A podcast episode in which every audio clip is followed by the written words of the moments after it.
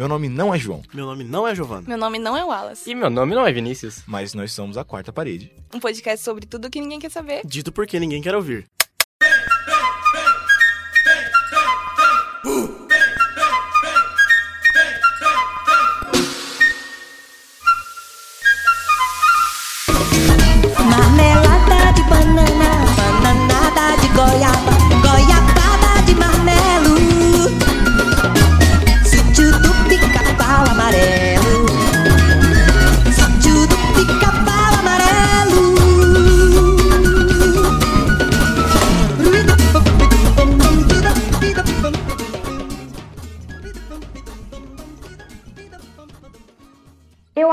Acho que já tá mais do que na hora da gente alterar o nome da quarta parede para podcast invisível. E eu tô dizendo isso por vários motivos. Primeiro, porque a gente some e aparece depois de meses como cidadão comum. Daí tem gente que não acredita na gente. E tem aquelas pessoas que acreditam. Mas geralmente é naquele tom de tipo, hum, será que é mesmo? Ainda por cima, a gente se reúne sempre de noite e ocasionalmente a gente acaba defendendo algum animal indefeso, tipo Adam Sandler. E se você é uma pessoa que já tá antenada, você já deve ter percebido por essas dicas que hoje o tema aqui na quarta parede é sobre Cidade Invisível, a nova série original nacional da Netflix.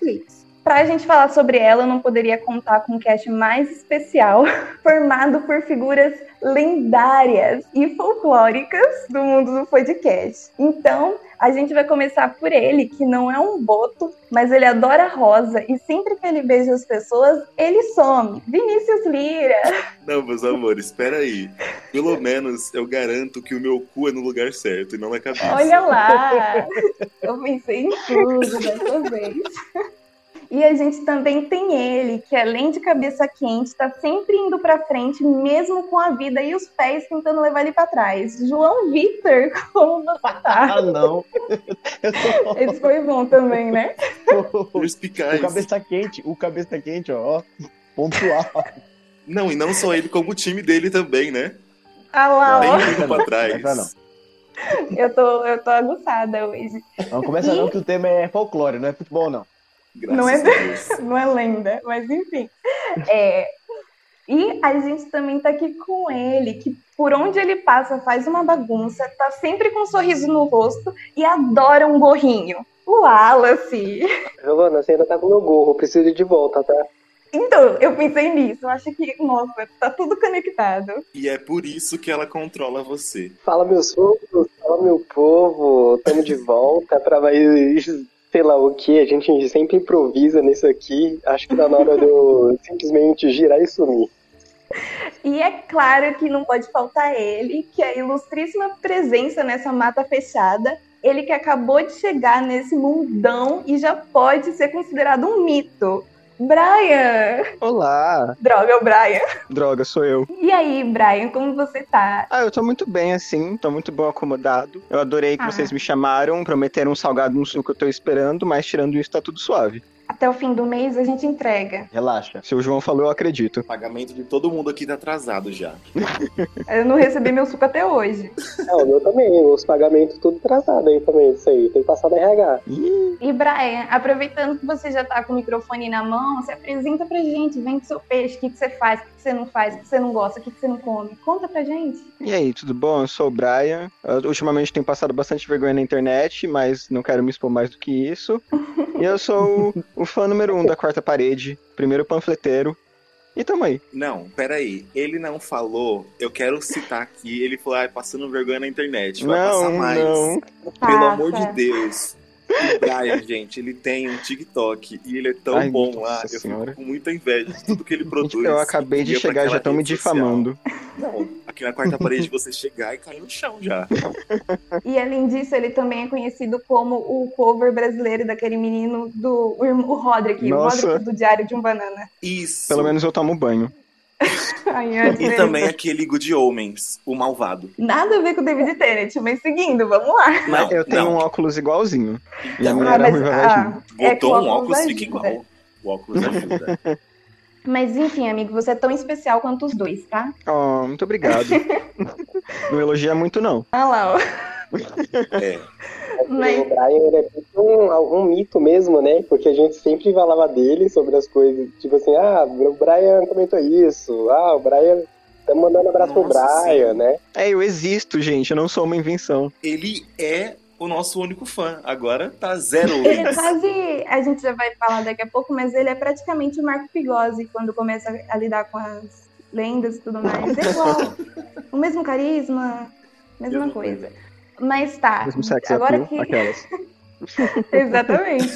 Mas ó, agora que todo mundo se apresentou, vocês aí que estão escutando a gente, se é que estão escutando, já lembrou das carinhas ou imaginou como a gente é, eu vou explicar para vocês como que vai funcionar a dinâmica desse episódio. É, eu tinha conversado com vocês um tempo atrás, quando eu falei que eu ia gravar, que eu ia ser a host desse, que eu ia tentar fazer um episódio curto, né? Não sei se vai acontecer. Eu prometi, mas não sei se vai acontecer porque a gente fala pra caramba. Mas para você que está escutando, ele vai funcionar na mesma, no mesmo esquema, no mesmo esqueleto que o episódio de Spree. E se você ainda não escutou esse episódio, ele tá aqui no Spotify. E ele é o episódio 26 da Quarta Parede. Então vai lá conferir. Termina esse primeiro e depois vai lá caçar esse, porque é muito bom. É, então a gente vai debater sobre a obra, mas a gente vai seguir determinados tópicos que daqui a pouco eu vou falar para vocês. Não é muito, mas eles vão render bastante coisa nessa conversa. Já que a gente vai começar a falar, eu vou apresentar para você que ainda não conhece sobre Cidade Invisível. Eu ia, eu ia pedir para um de vocês trazer o resumo, mas vocês falam demais e eu fiz um resumo bem rápido aqui. O resumo dela tem três páginas e meia. Ela vai falar pra todo mundo nesse podcast aqui. Vocês acham que não? O que vocês acham que eu pedi para ser a host? Tomando o resumo, Gi. Vamos lá. Cidade Invisível ela é uma produção, como eu já disse, original da Netflix, e ela foi lançada no comecinho de fevereiro. Se eu não me engano, ela é a sétima série nacional da Netflix. É, e também acredito que essa é a segunda, terceira obra desde O Sítio do Pica-Pau Amarelo a realmente abordar o folclore brasileiro. Teve outra obra, assim, tipo, na Globo, alguma coisa que falou sobre? Eu não lembro. Eu acho que só minissérie especial, coisa assim. Eu acho que depois do Sítio do Pica-Pau Amarelo, o único que falou mais ou menos por cima foi os Mutantes. Enfim, indo agora pro plot da série, é, a Cidade Invisível, ela acompanha esse policial, que ele se chama Eric, ele é, o- ele é interpretado pelo Marco Pigozzi, e ele acaba perdendo a esposa num incêndio numa floresta no Rio de Janeiro. Fiquei surpresa porque eu não sabia que no Rio de Janeiro tinha floresta. Seguindo.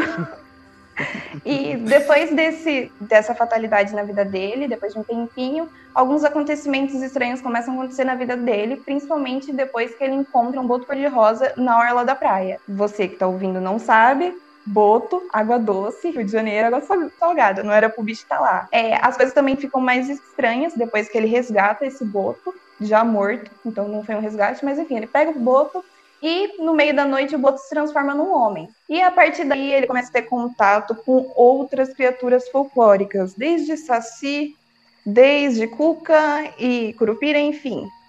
É basicamente isso. Eu já fiz um post lá no Instagram sobre a série, apresentando a série.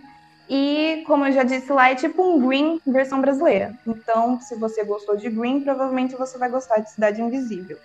E já para começar a conversa, eu vou engatar aqui. E eu queria saber do Brian. Eu queria saber Hum. como foi o contato com a série. Se você estava animado para assistir, como você ficou sabendo dela, se foi pela quarta parede. Faz a publi, amigo. Eu fiquei sabendo da série pelo boca a boca na internet mesmo, todo mundo Uhum. falando. Eu falei, beleza, vamos ver, vamos ver se é bom. Aí, ok, eu comecei a assistir a série. Deu pra maratonar gostoso? Demais, demais. Eu tava super esperando uma coisa meio clichê, tipo, ah, a gente vai proteger a natureza, sei lá, tipo. Tipo o filme de criança, o filme do pica-pau, Uhum. que eles protegem a natureza e batem nos bandidos. e eu, Tipo Xuxa. E essa é a única coisa que eles não fazem, né? Engraçado isso. eu fiquei muito surpreso de que não era só isso. Uhum. E. Ai, é tão gostoso de assistir a série. É tipo, caralho, eu tô vendo folclore na televisão e tá muito bom. Como assim? Incrível, sensacional. Tirando o estranhamento, assim, da Cuca, que, que não era um jacaré, mas depois eu pesquisei e eu entendi. Foi difícil de engolir. Foi, nossa, eu tava, tá, mas quando ela se transforma em jacaré? Cadê as escamas? É que a vacina ainda não foi liberada, amigo. A gente Então, tem menina. que prezar por esse pra conteúdo eles. também, né? Segunda temporada. Mas só que folclore é grupo prioritário na minha cabeça. É grupo de risco, né? Total. Mais de 500 anos aí, enfim. A série tá muito boa, adorei a direção de arte, o roteiro. Uhum. Ah, tá tudo incrível. Tá tudo muito bom. Nossa, ele falou as palavras que a gente nunca fala, né?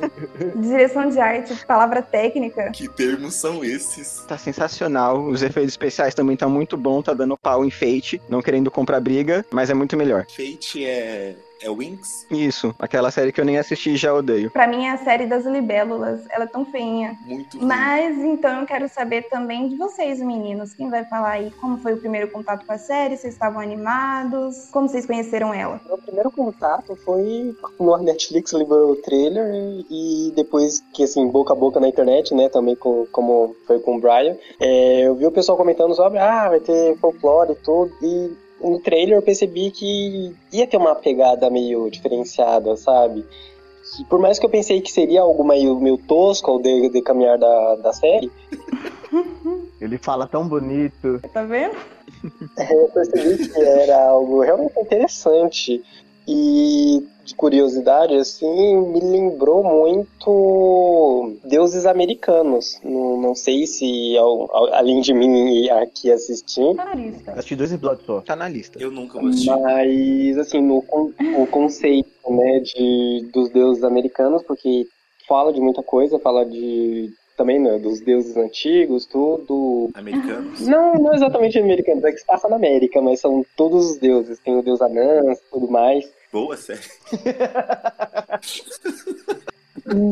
Que me lembrou um pouco disso, porque, tipo, tá contando uma história de entidades que estão meio que em, em risco, né, sabe? Estão estão morrendo tudo mais. E, tipo assim, foi o que falou, o que me fez admirar um pouco mais, porque é muito mais da nossa cultura, né? Então, não é tipo, ah, vou ver Thor, vou ver Odin. É Meu, não é mais fácil resumir e falar assim, ó, eu, eu assisti a série por causa que o elenco é bonito. Obrigado. Que bom que você puxou essa vírgula aí. Ô, ô Vini, eu tava pensando em você, é exatamente nisso. já Acabou. Não, pelo amor de Deus. Assim, é, eu vou falar aqui que quando começou a falar dessa série na internet, a minha cabeça foi pra aquela novela, não sei nem se é novela, que é Desencanto, que tava, não sei em qual canto, mas tinha algum mútuo ao meu, acho que era o Pedro, falando de Desencanto, assim, ó, Desencanto, deve ser isso aí, né? Segunda temporada foi renovado.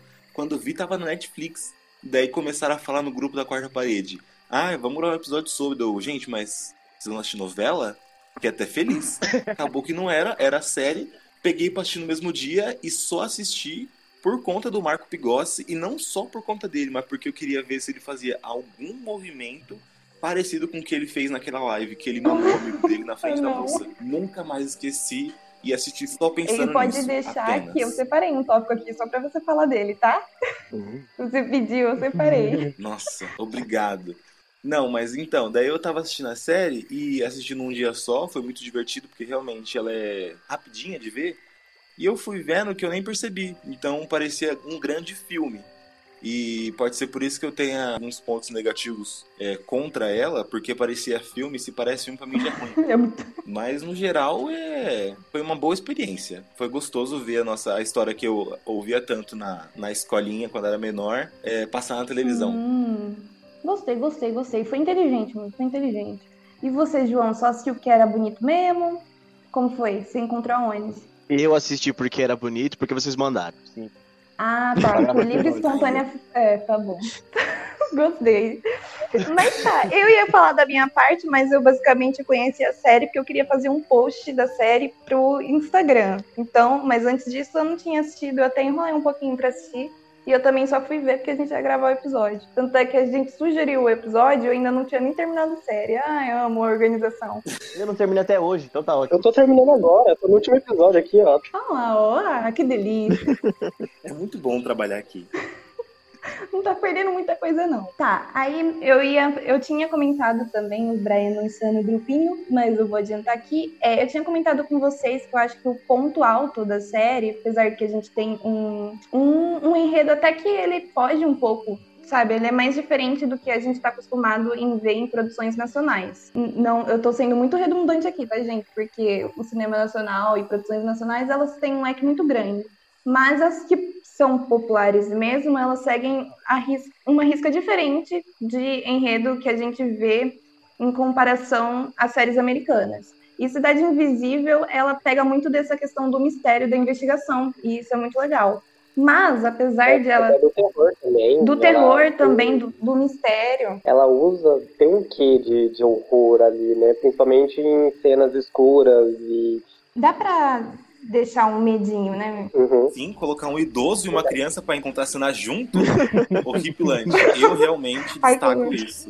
Mas então, mas eu acho que, querendo ou não, o ponto forte de Cidade Invisível, apesar de ter um enredo diferente e muito rico em certas partes, são os personagens. Porque são, como o Brian tinha até falado, é muito emocionante a gente ver essas criaturas, essas histórias que a gente cresceu ouvindo, finalmente na tela. A gente não tinha isso, só com o Sítio do Capão Amarelo e produções bem esporádicas. Mas é por isso que eu foquei o nosso roteiro de hoje focado um pouquinho primeiro nos personagens. E eu queria saber de você, Vini, qual foi o seu personagem favorito da série? Qual foi aquele personagem que você pensou, com ele vou até o final? É o meu, fazem um pódio, o Nossa. pódio do folclore. Eu, eu achei. Eu achei que você ia perguntar um pódio do folclore em, Em geral? Mas você perguntou Da da, série. É, porque folclore é. É. muito grande. Então, é. Porque como eu adoro dar uma boa Hum. opinião, eu vou opinar aqui que eu fiquei muito triste que a minha lenda favorita não foi adaptada pra série. Se for, foi renovada, espero que eles tragam de alguma forma, que é a da Vitória Régia. Mas é impossível é, escalar uma planta pra participar do elenco. Se você reparar, ela tava lá. Pega alguém do Big Brother. Mas eu acho que o personagem que eu mais gostei, mesmo que ele não apareça tanto, e não- já falo agora, não é porque ele é gostoso. Não é. Não só por isso, mas é o Boto. Porque eu achei muito divertido o jeito que eles colocaram que o personagem mais importante morre no primeiro segundo de série. E o tempo todo a série só acontece por conta dele. Então me lembrou um pouco de Pretty Liars, que tipo, a Alison tem que morrer para as coisas acontecerem. Daí o Boto teve que morrer para desenterrar o corpo. Spoiler, hein, caramba? Para desenterrar corpo e fazer isso, aquilo, aquilo outro. Então eu gostei muito dele e também gosto como ele foi fiel, né, ao, à, à lenda mesmo, que a única função dele na série é engravidar mulheres e ficar bêbado. E vestir rosa. E vestir rosa, pelo amor de Deus. Então gostei bastante e segui com ele até o final de um episódio, mesmo que ele não apareça em todos os episódios. Ele aparece tipo em três. Você vai querer colocar mais um no seu pódio ou só esse, amigo? Pode mais um? Pode, é um pódio. É você, mas é finalistas. Então, agora o, esse foi o vencedor. Agora os foram finalistas.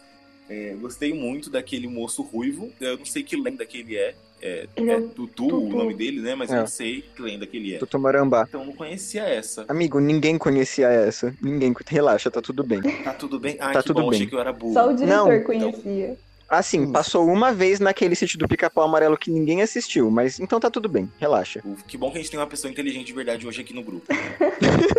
eu gostei muito dele porque ele fala pouco, aparece pouco também, mas ele é grandão. Então, quando tem ele na cena, preenche a tela que fica bonito de ver. E coloco junto também a Yara, porque eu gosto da. Gostei do desenvolvimento dela em geral. E é uma pessoa, uma atriz muito bonita. A mulher é assim, bonita de ver. Toda vez que ela aparecia, ela às vezes até pausava a cena pra ficar tipo, nossa, que mulher bonita, né? Bonito de ver, o cabelo dela Ela bonito, esguia, né? lindo Comprida. esguia, é longelínea, sabe? Ela é uma mulher, uma linha reta, muito bonita. É, então gostei dela também. Todos eles por desenvolvimento e beleza. E você, Brian, qual que é o seu personagem favorito? Seu, qual que é o seu pódio, né? Bom, é, o último, né, em terceiro lugar vai ser o Boto, porque além de morto, ele tem um orifício bem estranho. Deixou um pouco traumatizado, assim. Mas tirando isso, nossa, que homem. Meu Deus do céu. Muito bom, né? Não, eu moro perto de uma lagoa, quase que eu me jogo lá de noite procurando esse homem. Amigo, deixa cerveja e uma camisinha que ele aparece. é assim que chama, tô falando. É, depois a Yara, porque, nossa, que mulher linda, que voz linda, não é a voz da atriz, mas enfim. A gente acredita que é. É, isso é importante, a série faz a gente acreditar que é. Eu assisti a, a cena dela cantando no bar umas 500 vezes. Ela cantando uma enfeitiça de verdade, eu fico maravilhado com ela, eu largaria tudo por aquela mulher. Eu fiquei com medo naquela cena. Você se afogava por ela. Nossa, eu queria muito que ela me afogasse, eu ia ficar muito grato se ela me matasse. Eu ia me, eu ia me sentir muito realizado se ela me matasse, de verdade. Morreu por mulher bonita. Nossa, é meu fetiche. e em primeiro lugar, não pode deixar, tipo, não pode ser outra pessoa senão a Cuca que carregou a série nas costas. Realmente. Até hoje, eu não acredito que aquela mulher tem 50 anos. É impossível. É impossível, eu não acredito. Ela é na minha frente, falando assim, ó, tá aqui meu RG, faz as contas, não vou saber porque sou de humanas, mas se ela falar pra mim, eu tenho 50 anos, eu não acredito. Ninguém acredita. Eu tenho 22, eu tô acabado. Exato, mano. É, eu tô concordando, realmente, amigo, você tá meio. Nossa, obrigado. Que filho da mãe. É bom ver isso aí depois. Eu estava falando da, da cena do, do bar que a Yara tava cantando. Gente, eu jurava que na hora que ela cantasse, que eu, eu deduzi, pensei, se ela é Yara, ela vai cantar em algum momento. Jurava que se ela fosse cantar, ela ia cantar ou alguma da Ana Vitória, ou Trem Bala. Eu jurava que ia ser Pablo Vittar. Pablo Vittar também poderia, mas eu Seu tava amor me contando com. Trem Bala. Tava contando. Ia ser gigante, Ia hein? ser. Ia ser aquele, da- aquele novo da Ana Vitória que virou trend no TikTok. É que eu vim de um lugar. Ah, é. O TikTok todo tá usando essa música pra fazer trend de Cidade Invisível. Inclusive, vou colocar ela nesse Então. episódio, se não me tombarem. Não sei se a Ana Vitória deixa. Liga pra elas. Ana Vitória, deixa, eu sei que vocês estão ouvindo. Libera aí, na moral. E você, João, qual que é o seu pódio? Não, eu já vou começar com o primeiro lugar, que eu gostei do Saci, porque me lembra o Wallace. A saudade. Todo mundo gosta e só se pode. Me deu gatilho. Eu acho que só, porque eu, de resto eu não gostei de ninguém. Interessante. Como Não. assim? Também saudade de você, amigo. É que se eu for colocar a Yara, vai, vai, vai ficar, sabe, zero surpresa. Que Eu ser seduzido por mulher bonita? Fácil, fácil, fácil. Fácil demais. Próximo tópico. Já terminou o pódio? Nossa, cortou rápido, Já. né? Que engraçado. Vamos desenvolver isso.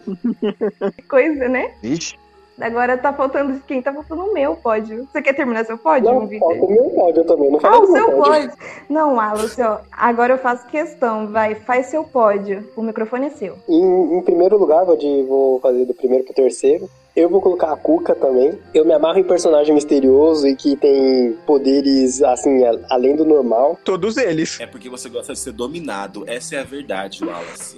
Não, mas a Cuca, é, ela é que manda ali, porque todo mundo fala, por exemplo, quando a Yara meio que trai o movimento ali da, Feminismo. do folclore sem terra, é, a, a Yara fala, ah, não, é porque eu traí a, a moça, esqueci o nome dela na série, é Inês. não é Rita. Andressa. Inês, isso.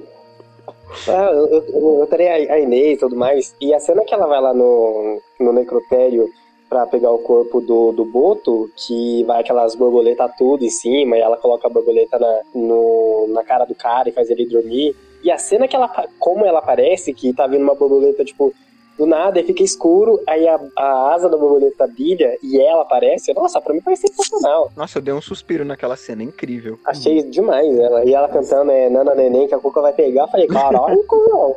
Bagulho diferenciado. Durmo sim. Nunca mais tive insônia. E em segundo lugar, eu vou colocar o Curupira, por mais que ele não tenha aparecido, é porque me lembrou o meu amigo. Mentira, ia falar que lembrou o meu amigo. Ah, que lindo. Também te amo. Bêbado e acabado.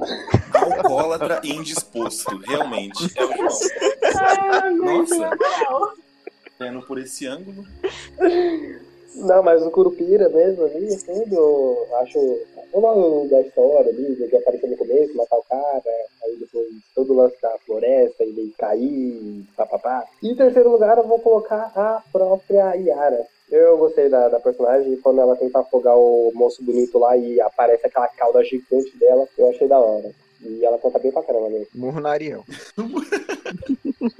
E a estreia. Próximo episódio é esse. Aí, ó. E o seu, Gi? O meu pódio, ele vai ser um pódio feminista, porque só vai ter mulher. A nossa Carol com K.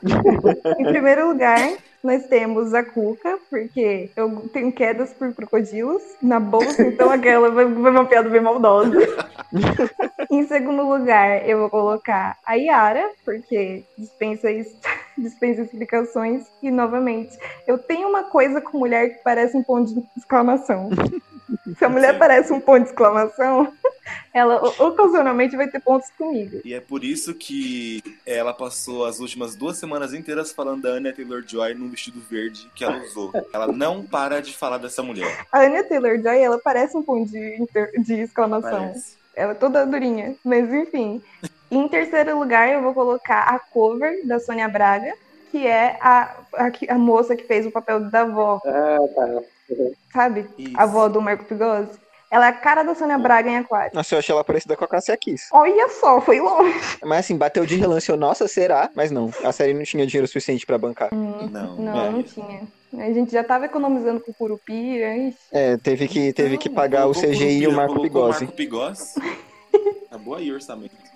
Mas enfim, agora a gente vai começar a falar um pouco mais de uma forma mais inteligente. E eu quero saber do Brian. Aí lá vem, logo eu. Ah, Eu quero saber do nosso visitante é, qual que foi o personagem que você gostaria que tivesse tido um desenvolvimento maior do que teve. Nossa, que difícil. A a quarta parede também faz pensar. Tá, eu vou no, no Tutu, porque é uma que ninguém conhece. Hum.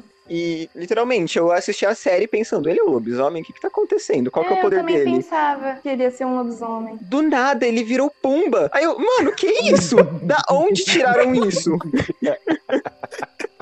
Ai, foi pontual agora. Ai, foi, foi, essa foi boa. Gente, se alguém morrer atropelado, eu quero que o Brian entre no lugar, viu? Já tô falando aqui. Ele tem que ser substituto oficial da quarta parede. Perspicaz. É, E aí eu fui pesquisar pra saber de onde que era aquilo, porque na minha vida nunca que eu tinha ouvido falar em um homem que virava porco, e realmente não é um homem que vira porco, mas enfim. É, Nossa, o caminho que percorreu de meio que um bicho papão, uma sombra que aparece, pra um, um javali, nossa senhora, foi tipo longe demais. Enfim, é uma história muito interessante e vale a pena, assim, faz super sentido depois que você que você estuda, assim, pra saber, nossa, uau, realmente tem javalis aqui e o pessoal antigamente morria de medo, porque é um bicho brabo pra caramba. Ele vai pra cima? Mas tem javali andando por aí, pela rua? Então, onde eu moro, não. Onde eu moro é só capivara, às vezes Isso uns macacos falar. assim, e javali ainda não apareceu. Ele podia ser uma capivara. Podia. Ia fazer mais sentido. Próxima temporada, certeza que aparece aí por, pelos seus bairros. Só esperar. É divulgação Netflix, gente. Com certeza. Não, mas então, você falou do Tutu, eu realmente pensava que quando ele, quando ele tinha aparecido pela primeira vez e eu vi aquela monstruosidade ruiva, cheia de pelos, eu pensei, esse boy com certeza é um lobisomem, porque se não for, tipo... Eu pensei hum, que ele era a mula sem cabeça, porque ele era burro. Faltou. Ruivo, pensei. esse ponto que eu ia Então, entrar. Sem cabeça. Esse Me ponto. vejo a concordar Hum. com, com o Vini também. E quando Pensei o. Tutu apareceu pela primeira vez, eu também pensei, falei, será que ele é a mula sem cabeça, alguma coisa assim? Mas como, assim como o Brian, depois eu fui pesquisar sobre que felicidade. É que a mula sem cabeça tem que ser mulher, assim, né? Então não foi a minha primeira opção. A mulher do padre. Eu jurava que era lobisomem. Eu tava pensando que podia aquela. Ou podia ser a mula, ou aquela, aquela cobra que pega o nariz pega fogo, ou os olhos pega fogo. Boitatá. Boitatá, então. Gente, faltou muita lenda. Esse tópico eu vou abrir mais pra frente, mas que nem eu ia dizer, é, tipo, eu não conhecia muito, eu não vou falar que eu conhecia muito do folclore brasileiro, porque eu só conhecia o City. Então, tipo, Saci, Mula Sem Cabeça, Yara, e deixa eu ver qual outro. E a Cuca. Curupira. É o pacote Curupira. básico do brasileiro. É, o pacote básico. Agora esse, tipo, É. Tutu. Não, os de coadjuvante do folclore que eu conhecia era o Chupacuca, o Inhudo e o ET Bilu. Pronto, acabou. Desses três, só esses eu pensava. Agora, Tutu, nunca ouvi Corpo falar. seco. Gente, Quem? pra mim, Corpo seco? não Quê? era nem do folclore. Corpo seco pra mim. Eu ia fazer uma piada maldosa, entendeu? Eita. Não, mas sobre o Tutu, eu, tenho, eu vou concordar com o Alas, que eu pensei também que era o Boitatá. Pa- Parecia muito, só, só por causa pelo nome também, né? Eu pensei assim, não, é tudo com T, né? Tudo igual. É, boi Tutu. Não, mas é, em questão de nome, depois que chamaram o Saci de Isaac, eu fiquei, Uau. nossa, será que todos eles são anagramas? E eu comecei, tipo, tá, Cuca, C-U-C-A, Inês. E daí eu comecei a fazer e vi que não dava certo, mas eu fiquei um bom tempo tentando, tipo, tá, Camila. Ele meteu um anagrama nos nomes. Ele meteu um anagrama. O Não Vini funcionou. passou uma temporada fazendo isso. Por isso que eu assisti rápido, porque três episódios eu fiquei só pensando. Onde que Cuca e Inês ao contrário? Nunca. Amigo, Só deu certo com o Saci. Mas no TikTok tem um. eu- é que eu não sei o nome dele aqui agora pra mim falar, mas no TikTok. E nem divulga, né? nem Credo. divulga. Mas É, tem um favor. desenhista. tem um desenhista lá que ele tá fazendo uma série de desenhar personagens do folclore brasileiro. Não, do folclore brasileiro não. Do Castelo Bruxo, do Harry Potter. Sim. E aí tem uma professora lá que é a professora de transfiguração. E ele fez inspirado na Cuca. Só que o nome dela lá é Carla Custódio. Cuca. Eu tava esperando uma coisa assim, Uau. entendeu?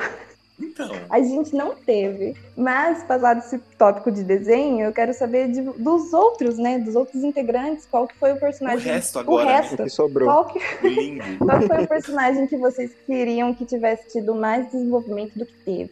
Vou puxar aqui. Vini, qual que você quer? Eu acho que, que é a Yara, porque assim, Hum. a função dela foi ajudar o Marco Pigossi e não a lenda dela. A gente conseguiu é, descobrir um pouquinho mais sobre a Cuca, sobre o Saci, sobre o Curupira, mas a Yara, ela ficou pra trás dessa corrida, porque ela não, tipo... Teve o episódio dela, né, que ela foi o tema do coisa, Uhum. mas ela não, não teve um destaque pra gente saber sobre a lenda e de fato entender quem é Yara, qual é o RG dela, o que, que ela faz, sabe? Não teve isso. Como que ela chegou lá até a, a a- o, o bar a, pra cantar pra moça? Sabe? Não teve isso. E faltou. Daí eu acho que ela foi. Ela tá na trama, muito ativa, porém ela não foi desenvolvida. Ela tá ali só pra ser um degrau pro personagem principal chegar onde ele quer chegar. Bom ponto, bom ponto. E você, Wallace? O meu. Nossa, o mistério que ele deixou, né? Né? Não, é que, eu fiquei, é que eu fiquei pensando aqui comigo mesmo também. Pra mim, todos não foi muito Aí fica fácil responder, né? sabe? Não, a Cuca em si teve Pegar um aglomerado. desenvolvimento. Ai, qual? Todos. É, vai fácil. Deus João responde nenhum. É. Deus. Eu ia responder isso, ele já cortou minha, minha, minha, minha, minha resposta. Não, vai pensando numa resposta aí. Não, mas se for pra escolher um, eu escolho. Eu vou escolher o. O garoto lá que ninguém perde, é o Saci. Sabia, eu sabia que ele ia roubar minha resposta, que eu tava pensando aqui. Eu falei, eu vou falar do Saci. Aí o Wallace vai e coloca no meio também. O Saci, mas eu achei o Saci tão bem Eu desenvolvido. também achei. Mas enfim, eu quero ouvir, vai. Qual que é o tópico de vocês? Ah, deixa o Wallace falar aí, que ele, ele fala por mim. Vai, pode falar. Vai, Wallace, depende. Defende seu cliente. Não, o que. É, eu achei todos fracos, Uhum. é, mas isso eu acho que pode ser futuramente desenvolvimento. Mas eu falo Saci porque ah, ele aparece, faz o bico dele e morre. Então, tipo assim, Nossa, que spoiler, eu não sabia que ele morria, não. Não, ele não morre. Ele tá sempre vivo no nosso coração. É isso, então, tipo assim, faltou um pouco mais de aprofundo- aprofundamento, sabe? Da, do Ah, ele dele morre sim, né? Ele morre. Nossa, pra vocês verem como foi relevante. Continua, Wallace. Não, mas apenas isso, porque, assim, citando novamente deuses americanos, é, Oh, a maioria dos episódios de deuses americanos, eles sempre contam, uma, assim, começa o episódio contando uma história de um deus antigo, né? E mostra como esse deus antigo chegou até a América. E é um, algo interessante, não fazendo comparação, mas é algo interessante porque vai sendo situado a, aquela entidade. Nisso a gente meio que só vai descobrindo quem são cada entidade a cada, deu, a cada decorrer de episódios, né? E não se aprofunda muito neles. Então é isso, a gente. Opa, esse é o Saci, tudo bem. Ele vem, faz o bico dele, tal, tal, tal, tal, tal. Morreu. Ok, próximo. Aí novamente, aí tem a Yara. Tem, a gente sempre tem um, um pouquinho ali de, de identidade deles antes, né? Deles se tornarem as entidades. Mas mesmo assim eu achei muito fraco. Esse é meu ponto. Hum, defendeu bem. Pode réplica? Você quer replicar? Replica. O que acontece? Porque eu escolhi a Yara? Porque a Yara ela foi uma personagem que foi escolhida pra de fato ajudar o personagem do Marco Pigossi, o Eric. Eu até pensei que eles iam ser um casal, sabia, amigo? Então, e vai ser na segunda temporada, com certeza. Eu tenho certeza disso. Então, assim, ela foi escolhida pra ser essa ponte, porque sempre tem que ter uma mulher frágil e poderosa do lado de um homem que não sabe fazer muita coisa. Então, colocaram ela ali, porque a Cuca é a vilã, entre aspas, da, da situação. Não. O Saci, ele foi escolhido como, tipo, o que vai fazer uma. Vai ter uma função, mas não vai ser importante. Assim como o Curupira, que ele é citado, mas ele não é importante de fato. Assim, importante ele é porque ele tá lá, porque se não fosse importante ele não estaria. Mas, tipo, sabe, pra levar a trama, ele faz a função dele e sai. São personagens que eles são ali, tipo, turistas. Tem personagem que vai levar a trama. Hum. Então, tipo, a avó, ela não é uma personagem que vai levar a trama pra algum lugar. Ela vai deixar a trama barata. A avó é tão bonitinha, ela é tão legalzinha. O apego com o idoso. Eu queria que ela fosse minha avó. Eu também queria. Então, por isso que eu acho que o, o Saci ele foi desenvolvido bem, como ele podia ser, e assim, eu só queria discordar. Não, é porque a série ela tem sete episódios, então acho que realmente não teria tempo, recursos, é claro, pra desenvolver personagem e ainda assim criar a narrativa toda nesses sete episódios, porque a gente tem muita trama, né? Porque tem o lance da, da peiteira, aí tem o boto, aí tem polícia, aí tem criança. Ai, credo, criança. Ah, fala isso pra Phoebe Waller-Bridge. Exato. Ela fez o bagulho em meia hora. Com um monte de personagem. Gravou, colocou todo mundo numa sala assim e falou: vamos gravar, galera. Você quer refutar alguma coisa, João? Quer acrescentar? Não, não, não, não, não, não, não. João acrescentar alguma coisa? Não, eu, É. eu só tinha gostado do, do Saci, mas já me deram spoiler que ele morre, então eu não vou nem continuar a série. É o ideal. É, vivendo de abandono, né? Enfim. Peraí, que palavra forte, vivendo de abandono. Que horror. Não, mas deixa eu dizer o meu. Eu acho que um personagem que devia ter sido melhor desenvolvido, eu acho que é o próprio protagonista. Porque, assim, eu sei que ele é o protagonista e que ele tá carregando a série nas costas, basicamente. Mas, sabe quando você sente que se você tirasse o protagonista da série, ele não ia fazer tanta falta? Porque tem gente mais, trabalhando mais que ele? Aham. Eu fiquei com essa impressão. Aí eu pensei, poxa, se a gente vai colocar um cara bonitão pra carregar uma série, então vamos fazer esse cara bonitão pelo menos ter alguma coisa a oferecer mais do que as circunstâncias ao redor dele. Porque se a esposa dele não tivesse morrido, se ele não tivesse encontrado o Boto e tudo mais, ele ia ser só o Marco Pigose. Enfim, 10 anos no mesmo personagem. Os primeiros episódios ainda colo- ainda colocaram ele com aquela parceira dele, policial lá, que também é outra sem carisma. Que horrível. E sabe, gente, deixa eu fazer uma comparação. Marco Pigose e aquela moça sapatão nessa série é a mesma dinâmica do Diego Hargreaves e da Detetive Pet. Eu não vi diferença. sim, é sim, igual. sim, sim, Inclusive, sim, ela é muito sim. parecida com a Detetive Pet. Mas enfim. Muito. Agora a gente vai pro próximo tópico. Ninguém Eu tem posso mais nada. a discordar de você? Ai, pode. Discord. Nossa, ela deixou com carinho, né?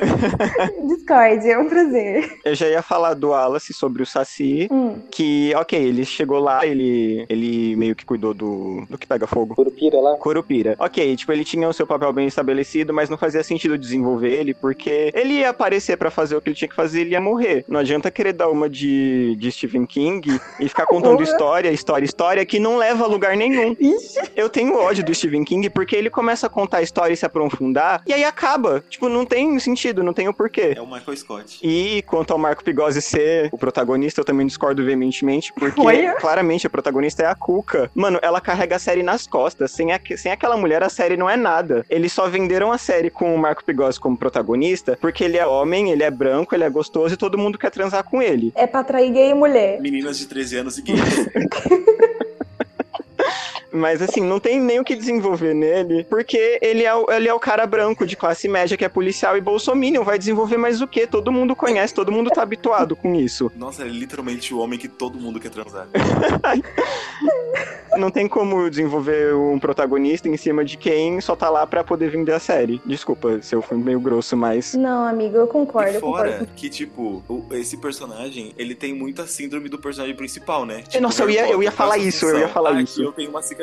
Eu ia falar Então, isso. sabe, a função dele é ser o protagonista. Ele não tem outra função. Ele não precisa ser desenvolvido, porque ele tá ali pra. Ele tá lá porque ele é o único humano. O critério do personagem foi saber atirar. Isso. É isso, sabe manusear uma arma? Pode vir que a gente tá escalando, não tem problema nenhum. Eu quero saber do Wallace. Qual que foi o personagem que ele menos gostou? Menos gostei. Pra você, pensou assim, não quero, vou indicar pro próximo paredão. Não gostei, não senti verdade. Hum, acho que eu menos gostei foi a, a policial que ajuda o, o moço. Concordo com você. Ah, detetive Pet. Porque assim, pra mim, ela na série foi tipo, sabe, no, no fede nem cheiro. Então, ela quase teve uma personalidade quando ela, ela se assumiu o sapatão. Quase. Mas daí, do nada, já apagou de novo.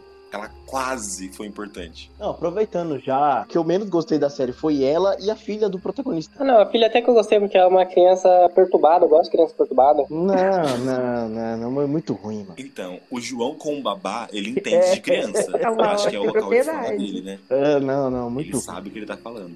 Então vocês estão entre a detetive Pet e a criança. E você, Vini? Ah, não pode escolher dois, não? Oxi, não, um tá com a criança e o outro tá com a detetive Pet. Divide a guarda, gente, Pode pelo amor de dividir. Deus. Você também tá com raiva da detetive Pet? Pode pegar ela Tô, pra você quase. também. Ah, obrigado. Então tá tudo obrigado, bem. tô- Dividimos, obrigado. pronto. Obrigado. Nossa, não mexe com. Ele gosta de pegar a Pela guarda. criança da vida.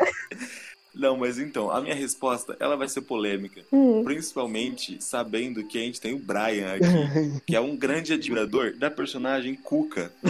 E ela é a personagem que eu menos gostei. Uau. Porque assim, Como assim? você não tem como falar assim, ah, eu sou uma vilã.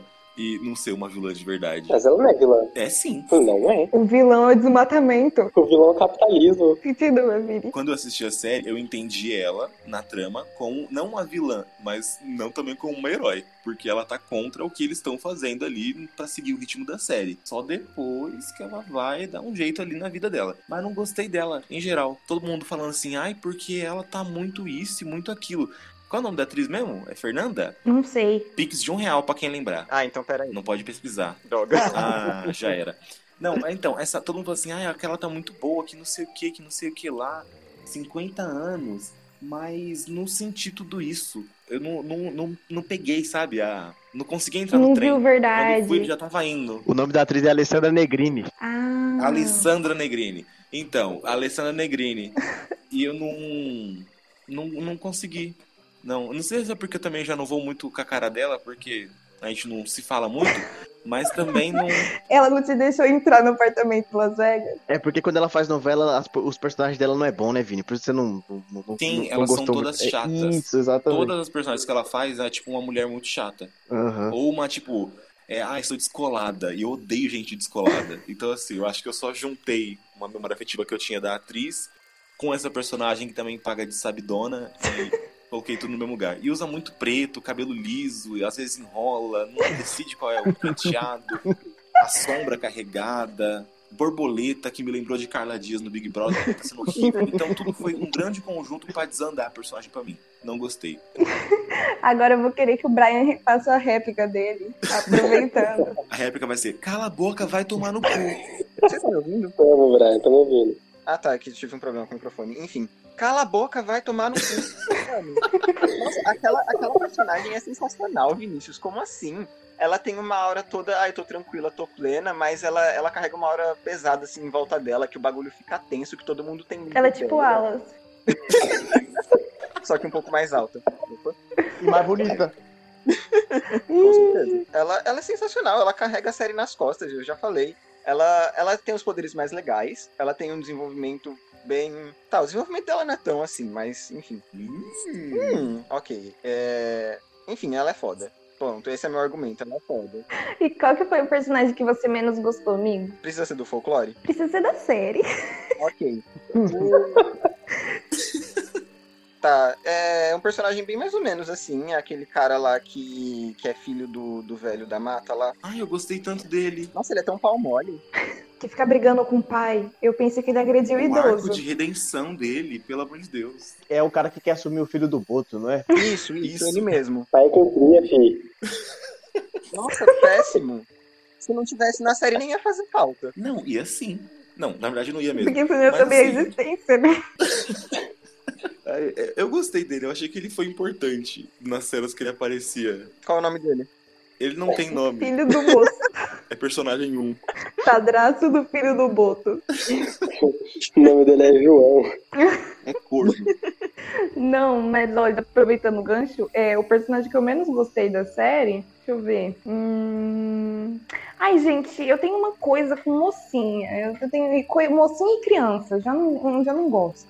Não gostei nem da filha do cara, muito menos da moça que morreu. Porque assim, gente, eu sei que perder dói. Mas o que, não- o que me deixa indignada desde Star Wars. Eu tenho esse problema desde Star Wars. Eu não A suporto água que ela tá carregando, Eu não meu su- Deus, alguém ora por essa menina. Gente, eu não suporto morto que depois de morto fica incomodando. Não gosto, não gosto. Tem umas assombrações que são top, que vem, ajuda, muito bom. Mas tem essas coisas, ficava aparecendo flashback, eu não aguentava, e ele chorava por causa dessa mulher. E eu não aguentava, mas chegou na metade da série eu ficava, mano, se ele falar o nome dela outra vez, eu vou entrar desse, de- desse bagulho. Não é possível. Eu acho que o problema da série era a falta de terapia pra ele superar a morte da mulher. Não é possível. É, é medo de ser pai solteiro, é isso que ele tinha? Claro, ele queria ser pai ausente. Ah. Ele tava aqui sendo pai ausente. Agora pai solteiro, horrível, vou dar pra avó. Ai, não, não, não dava, sério, passei nervoso. E você vê, né, que a criança é criada pela avó e ficou problemática. Tava aparecendo um Pyong que entra em qualquer reality show pra não criar o filho, tá ligado? Ele entra em qualquer casa, assim, só pra não criar a filha dele, que agora tá, tá sem Então, mãe. Olha, Definição olha que pontual. ideia. O cara começou a usar droga pra ver lenda folclórica do Brasil só pra não criar filha. Assim, eu não julgo ele, porque com aquela filha também, nossa. Ah, todo mundo para a mesma coisa. A menina é chata. Chata, chata é pouco, mano. Porra. Mó cara de cor que a menina tem, mano. E a avó falando, manda pra benzedeira. Manda pra benzedeira. Não, não vou não. Manda pra igreja. Então, Se fizesse uma é, catequese, então, não ia é estar foda. tá, não. O, o Wallace tava falando que ela, ela é criança perturbada, mas a atriz não consegue nem, nem passar a, perturbação. Perturbada velho. que eu, nem eu. é, Não chamaram a Larissa Manoela. A Larissa Manoela já não faz tanto papel mirim. Chamava ela de novo, mas um. Ela é a nossa máquina Grace. Vamos aceitar isso. Exatamente. Que tá, fica tudo certo. Ou chamava a própria Máquina Grace. É, ó, Tava sem dinheiro? mais fácil. Tirava o bigode, tirava a, a lição da negrinha e colocava só ela. Mas enfim, gostei das, gostei das colocações de vocês. Agora eu quero saber, Brian, aproveitando toda a sua revolta e calamidades públicas que vem acontecendo nesse episódio, eu quero saber a parte que você mais gostou. Eu quero saber qual foi aquele episódio que deixou seu coração quentinho. que Você saiu da série, desligou o player da Netflix e pensou, ui, fui bem alimentado. Qual que foi? Você lembra? É muito clichê se eu falar, ai, qualquer coisa que a Cuca aparecesse. Porque, nossa, que mulher sensacional. Nossa, eu vejo a borboleta, eu já fico assim, maravilhado. Nossa, a borboleta na parede. Será que a Cuca me pega, por favor? Tenho medo de borboleta. Sério? É, eu, não tem aquela história que deixa cego? Ah, nossa, Então, nossa, nossa, isso é, é, tipo lenda porque falavam que, que a bruxa tirava a visão das crianças. Nossa, eu tenho pavor. De bruxa? Não, Não, de borboleta. esse criança. de falar que a borboleta deixa a se pega no olho é justamente por causa da bruxa. Falavam que ela tirava a visão das crianças mal educadas. É daí que vem, é puro folclore, a minha vida foi uma mentira. Mas eu não vou arriscar. Não, mas eu também não vou, porque uma vez quando a gente, eu, eu, eu falar, gente, eu e minha irmã, a gente era criança, a gente pegou uma borboleta, passou o dedo na asa dela e colocou no olho pra fazer sombra. Na hora, eu falei assim, eles vão ficar cegos. Eu Eu, nunca mais tirei o óculos da cara. nunca mais. Cinco Meu anos grau só depois. aumentou, aumentou, aumentou, aumentou. Trauma. Minha irmã superou. Eu tô aqui ainda, né, de óculos. Então, esse é o tipo de risco que eu não corro. Mas então, seu episódio favorito foi o da borboleta. Você tá com o episódio da borboleta. O episódio da borboleta, todos. Mas não, cada cena que ela. cada cena que ela usava os poderes de- dela me encantava de um jeito diferente. Mas o, o que ela vai no ML, pegar o corpo do Boto, é sensacional. Aquela Ah, cena é boa transição assim, É legal. a piscadinha da luz e ela aparece com o olhinho brilhando. Eu falei, caralho, isso é brasileiro? Foi feito aqui? Meu Deus, incrível! Aí Sensacional. ela fala o nome Lembrou do. o filme Aí ela fala o nome do segurança, segurança. Como é que sabe meu nome? E o seu, João? Qual foi o seu episódio favorito? O me- Não, vou falar só de uma cena mesmo, que eu não lembro nem qual episódio é, que é quando o Oh, meu Deus, vocês estão do... hoje. Vocês estão Só É quando o Saci entra na casa do protagonista e faz uma parte e, e vê a, criança chata. Não, eu ia falar essa. Ah, mentira. Mentira. Esse episódio Ah, é, inteiro, gosto ele é muito é. bom. E essa série é muito É, divertida. mesmo, é muito bom. Ele deixa a perninha lá, mano, é muito bonitinho. Sim, ele fala assim: vai lá, otária, bota fubá numa cestinha e dá pra mim. E Não. ela vai lá e faz. o, o- o legal, o Vini, é depois da continuação, quando ele volta pra pegar a perna, aí a menina fala assim, eu quero pegar o Curupira. Aí ele fala assim, não, tá bom, me devolve minha perna que eu vou te falar como é que pega o Curupira. Aí ela, tá, tá bom. Ele pega esses dois pedaços de, de, de, de madeira e bate, ó, Curupira, Curupira, Curupira. E pega fogo. Genial, genial. E eu gostei especificamente porque eu sou o tipo de adulto que quando vê uma criança com menos de 7 anos, logo começa a enganar ela de algum jeito. Então criei essa identificação com o personagem Isaac Saci. Gostei muito disso e essa cena Se foi sentiu muito divertida pra mim. Também porque é uma das cenas mais levinhas da série, né? Porque é muito pesada a série. Daí é muito divertido ver a interação da criança, ela pegando livro, aparecendo Saci, e ela não entra em pânico, né? Da hora isso, porque ela fica Uhum. tranquila. Ô, Saci, um homem sem perna no meu quarto? Boa. Qual, qual o problema nisso? né? Não tem nenhum. Mas então você vai pegar carona no João. Vou pegar. Ai, Deus abençoe. Encurta nosso tempo. Tempo.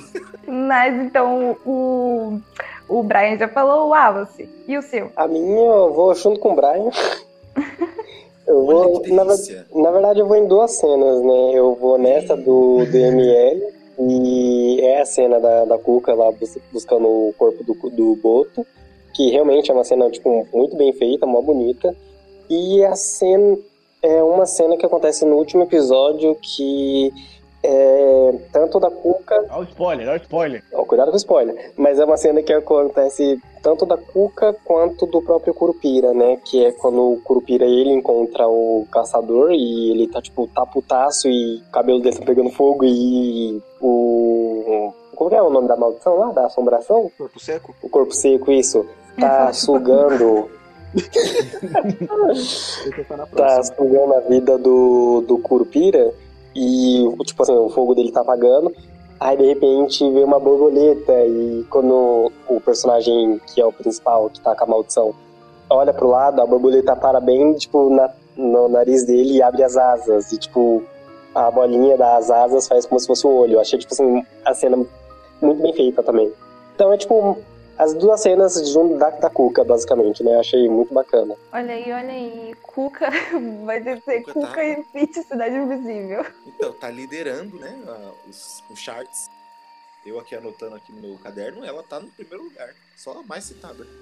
Então, mas não, a série ela tá muito boa nesse quesito de efeitos especiais. O, o Brian, ele tinha falado isso lá em cima, lá em cima, Lá em cima. no começo, mas é isso mesmo, de tipo, as cenas que eu mais gostei. Gostei que, no do sentido que vocês mudaram completamente o, o tópico do. O meu tópico, porque eu perguntei qual que era o episódio, vocês estão falando só de cena. Mas segue o, segue o vai. Ah, é que a gente só lembra de cena, só lembra do episódio inteiro, não. É muito grande. Então, é muito pra você. um episódio do outro, eu assisti tudo junto. É tipo um filmão, né? Então, é o que eu falei, foi uma vez só. É, pra mim foi três episódios a série. Não, mas eu, eu uma cena que vocês não falaram que eu gostei muito, porque eu gosto muito de apresentação de personagem. Eu tenho duas cenas muito favoritas, que é a cena que a gente vê o Boto, que conta a história de como o Boto sumiu, que é a cena que ele tá no bar e tal. Eu gostei muito dessa cena. Gosto de ver as pessoas em ação, os Boa. personagens que são colocados pra eles. Gosto muito. Eu jurava que você ia falar, eu gosto de ver pessoas embriagadas. Falar, ah, tá, entendi. Também tem isso. Mas eu também Cada vez gosto. mais sentido. Faz muito sentido. Mas... Mas eu também gostei muito da cena que a Yara tá cantando no bar, que é a primeira vez que o Marco Goz vê ela. Não, não é a primeira vez que ele vê ela, não. É quando ela tá no bar cantando, vocês sabem qual cena é. E aí também vou adicionar aqui que é a, ce- a primeira cena que o Marco Pigossi ele encontrou o Boto. E aí a Yara também tá do lado dele, e aí tem tipo uma comoção assim grupal por causa do Boto. Gosto disso, gosto de ver, sabe? Tipo, parecia que eu tava assistindo Turma da Mônica Laços, de ver a Mônica na tela, e eu tava vendo a Yara na tela, o Boto cor-de-rosa, tá que ele tava morto. Mas enfim, tava muito feliz. Tava tipo, uau. Eu me senti naquele filme A Última Música, que a Miley Cyrus salva as tartarugas. Foi isso. Pensei nele. Agora a gente vai para outro tópico, que é qual que foi a coisa que você mais gostou em Cidade Invisível? Por favor, saia do quesito cena. E eu quero saber do Wallace. Você, Wallace, qual que foi a coisa que você mais gostou na série? Você pensou assim, ó, Hum, é por hum, isso que eu vi. que eu mais gostei. Nossa, difícil isso, hein? Ah, acho que o que mais gostei mesmo foi a própria representação, né, do de personagem. Não o desenvolvimento, a representação dos personagens em cena, como cada um foi retratado perante a o seu mito, né? Achei que cada um foi bem legal do jeito que foi apresentado e como foi mostrado suas habilidades, os seus poderes, basicamente. A gente com Curupira no começo, né? Depois a gente corta pro, pro Saci e para as outras entidades. Eu acho que eu fico nisso, como cada entidade foi apresentada. Hum, que bonito, ele fala bonito. Fala muita palavra, né? O Wallace, muita palavra mesmo. E você, Brian, qual que foi a coisa que você mais gostou em Cidade Invisível? Eu gostei da ambientação da série, porque é uma coisa que eu olho e falo, caramba, isso é de verdade, sabe?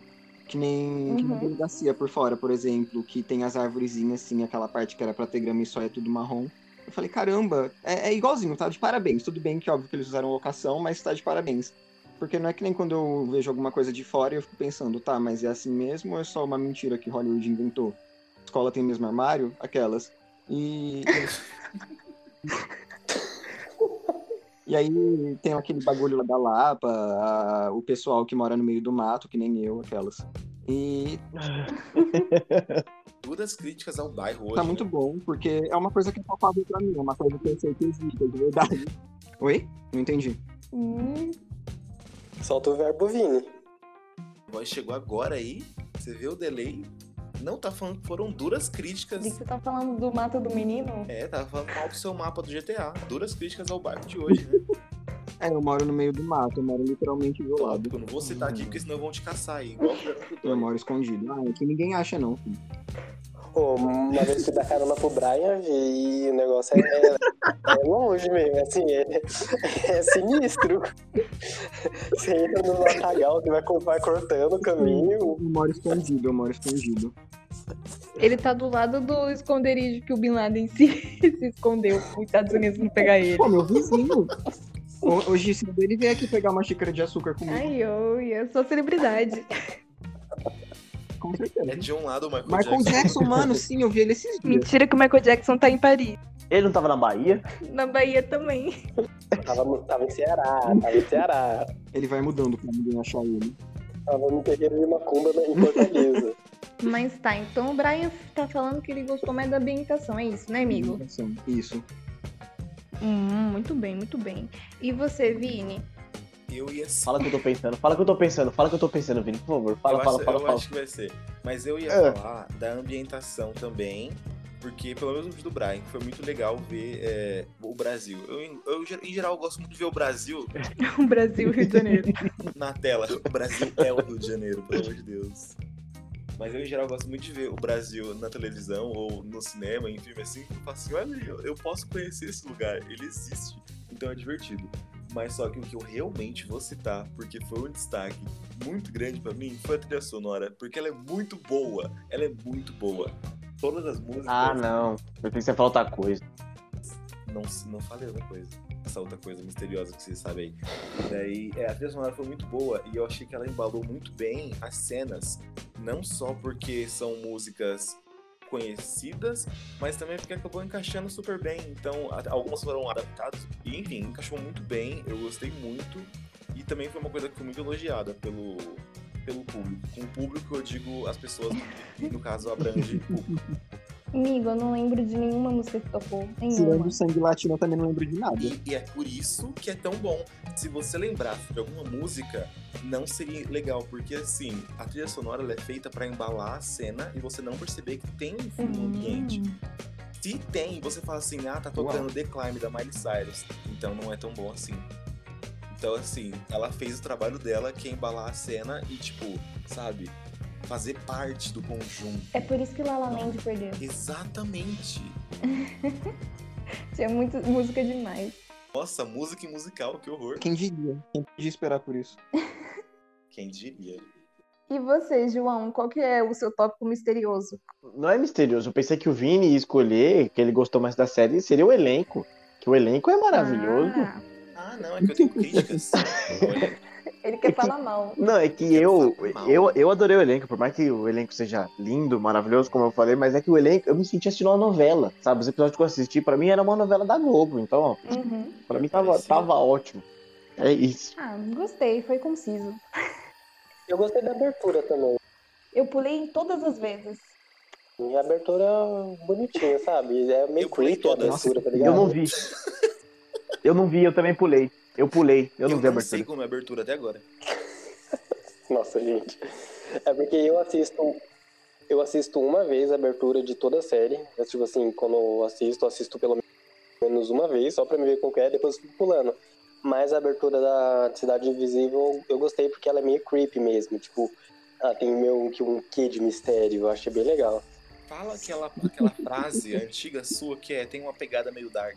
Tá sempre Isso. Eu Ela tem, ela tem uma pegada meio dark, sabe? Por isso eu, Eu não gosto. vejo a hora da gente ter condição pra fazer uma lojinha só pra colocar isso numa camiseta. Nossa. Tudo que o Wallace fala vai virar frase de camiseta. Ele é, ele é o nosso Sheldon. É bem isso. Não, mas ó, uma coisa que eu gostei muito, a coisa que eu mais gostei em Cidade Invisível foi o conceito da série. Não vou pegar conceito A, conceito B, eu gostei do conceito da série. Foi justamente essa ideia da gente finalmente pegar o folclore brasileiro e jogar na TV com uma produção digna. Não estou dizendo que Sítio do Pica-Pau Amarelo não era digno, longe de mim. Era muito mais que digno. Mas eu digo uma produção séria. Também não estou dizendo que Cidade Invisível é uma produção séria. Co- Contradições. Eu gosto muito que é, você tá falando exatamente o que eu falei no grupo mais cedo. Então, Em cima do muro. em cima do Você muro. não vai descer. Eu sou o centrão. Mas assim, gostei muito dessa ideia. Eu acho que eu acho que a gente até tinha comentado algumas vezes na faculdade. Não sei se foi com vocês que a gente comentava, mas enfim, do conceito mesmo da gente pegar a cultura pop brasileira, né? Que é cultura pop brasileira, e colocar na TV, colocar realmente pro, pro audiovisual e tudo mais. O meu pai, Daniel Rezende, vem feito isso, inclusive sigam ele no Instagram. Nossa, ele é tão gostoso. Mas eu fiquei feliz, é exatamente isso que eu gostei na- em Cidade Invisíveis, da gente finalmente ver as nossas histórias ganhando vida dignamente na TV ou no- na plataforma de streaming. Enfim, próximo tópico. Não, porque realmente é algo muito Hum. bom, né? Você ver o, a sua cultura ser representada de um jeito muito bem. Porque É, a gente não, respeito. não vê isso com frequência, né? Então eu acho muito foda mesmo quando, quando acontece. Por mais que eu vou citar agora novamente os deuses americanos, o. Não, é porque, tipo assim, Deus Americano é uma puta de uma história do New Gaiman que realmente ele pega todos. Ele reúne muita mitologia, muita cultura, né? Deuses africanos, deuses é, Não, hindus, americano? porém Isso é fora de Porém- roteiro. não tem é, algo que seja próximo da, da, da nossa cultura, né?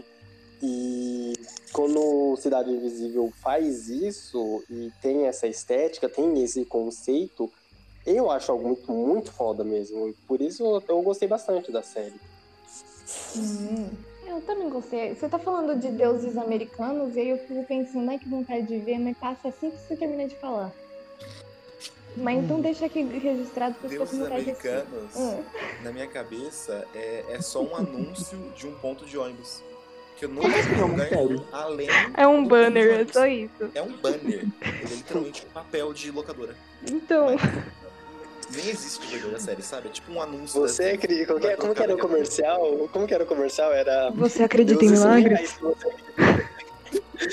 Deuses são reais se você acreditar neles. Ai, que Então. saudade. Tempos fáceis. Comercial. Mas, ó, vamos aqui pra próxima pergunta, que é: se você pudesse mudar alguma coisa na série, o que você mudaria? Já vou começar por mim, que eu não quero falar depois. Que é o seguinte: se eu pudesse mudar alguma coisa na série, eu mudaria o formato dela. Acho que, assim, é, Cidade Invisível, pelo que se propõe, tá ótimo. Tá, não, não tá ótimo, tá satisfatório. É uma coisa que a gente não tinha e agora a gente teve e pode melhorar. Essa é a minha questão. Só que eu gostaria que tivesse tido mais espaço. Se a gente pega tipo uns 40 minutos, uns 50 minutos, mais episódios, vamos fazer uma coisa mais elaboradinha, vamos prestar atenção no roteiro, até questão de desenvolvimento de personagem, acho que seria bom, tanto para alcançar público, tanto para vender a série lá fora. Achei que quando as coisas são muito fáceis também é um pouquinho ruim. E eu acho Cidade Invisível às vezes muito mastigado. É uma, uma história que podia ter sido um pouco mais difícil de entregar, mais Uhum. dificultar a experiência Não, do público, concordo. sabe? Então, tipo, coisas que se resolveram muito fáceis, problemas que, tipo, no começo a gente segurou tanto, mistério, mistério, mistério, e depois se resolveu como se não fosse nada. Então, acho que tinha que ter mais cuidado nisso. Isso é uma coisa que eu mudaria. E vocês? Eu vou perguntar, deixa eu ver, vou sortear. Vai, Wallace. Não, mas acho que pensando algo que eu mudaria também seria a questão do desenvolvimento, né? A gente tem Hum. sete episódios, tipo, com 35 minutos e passa muito rápido e a gente não sente. Então, a gente tem sete episódios, 35 minutos e todos os acontecimentos e possíveis desenvolvimentos acontecem muito rápido. Então, meio que a gente o, algo acontece e a gente, tipo, nossa, mas é, só foi isso. Então acho que o que eu mudaria seria exatamente. é, acho que esse ponto de maior desenvolvimento e maior tempo para que isso pudesse acontecer. Porque chega, por exemplo, em uma parte onde tem um, um point of, é, plot of point de, de roteiro, se eu não me engano. Ali no.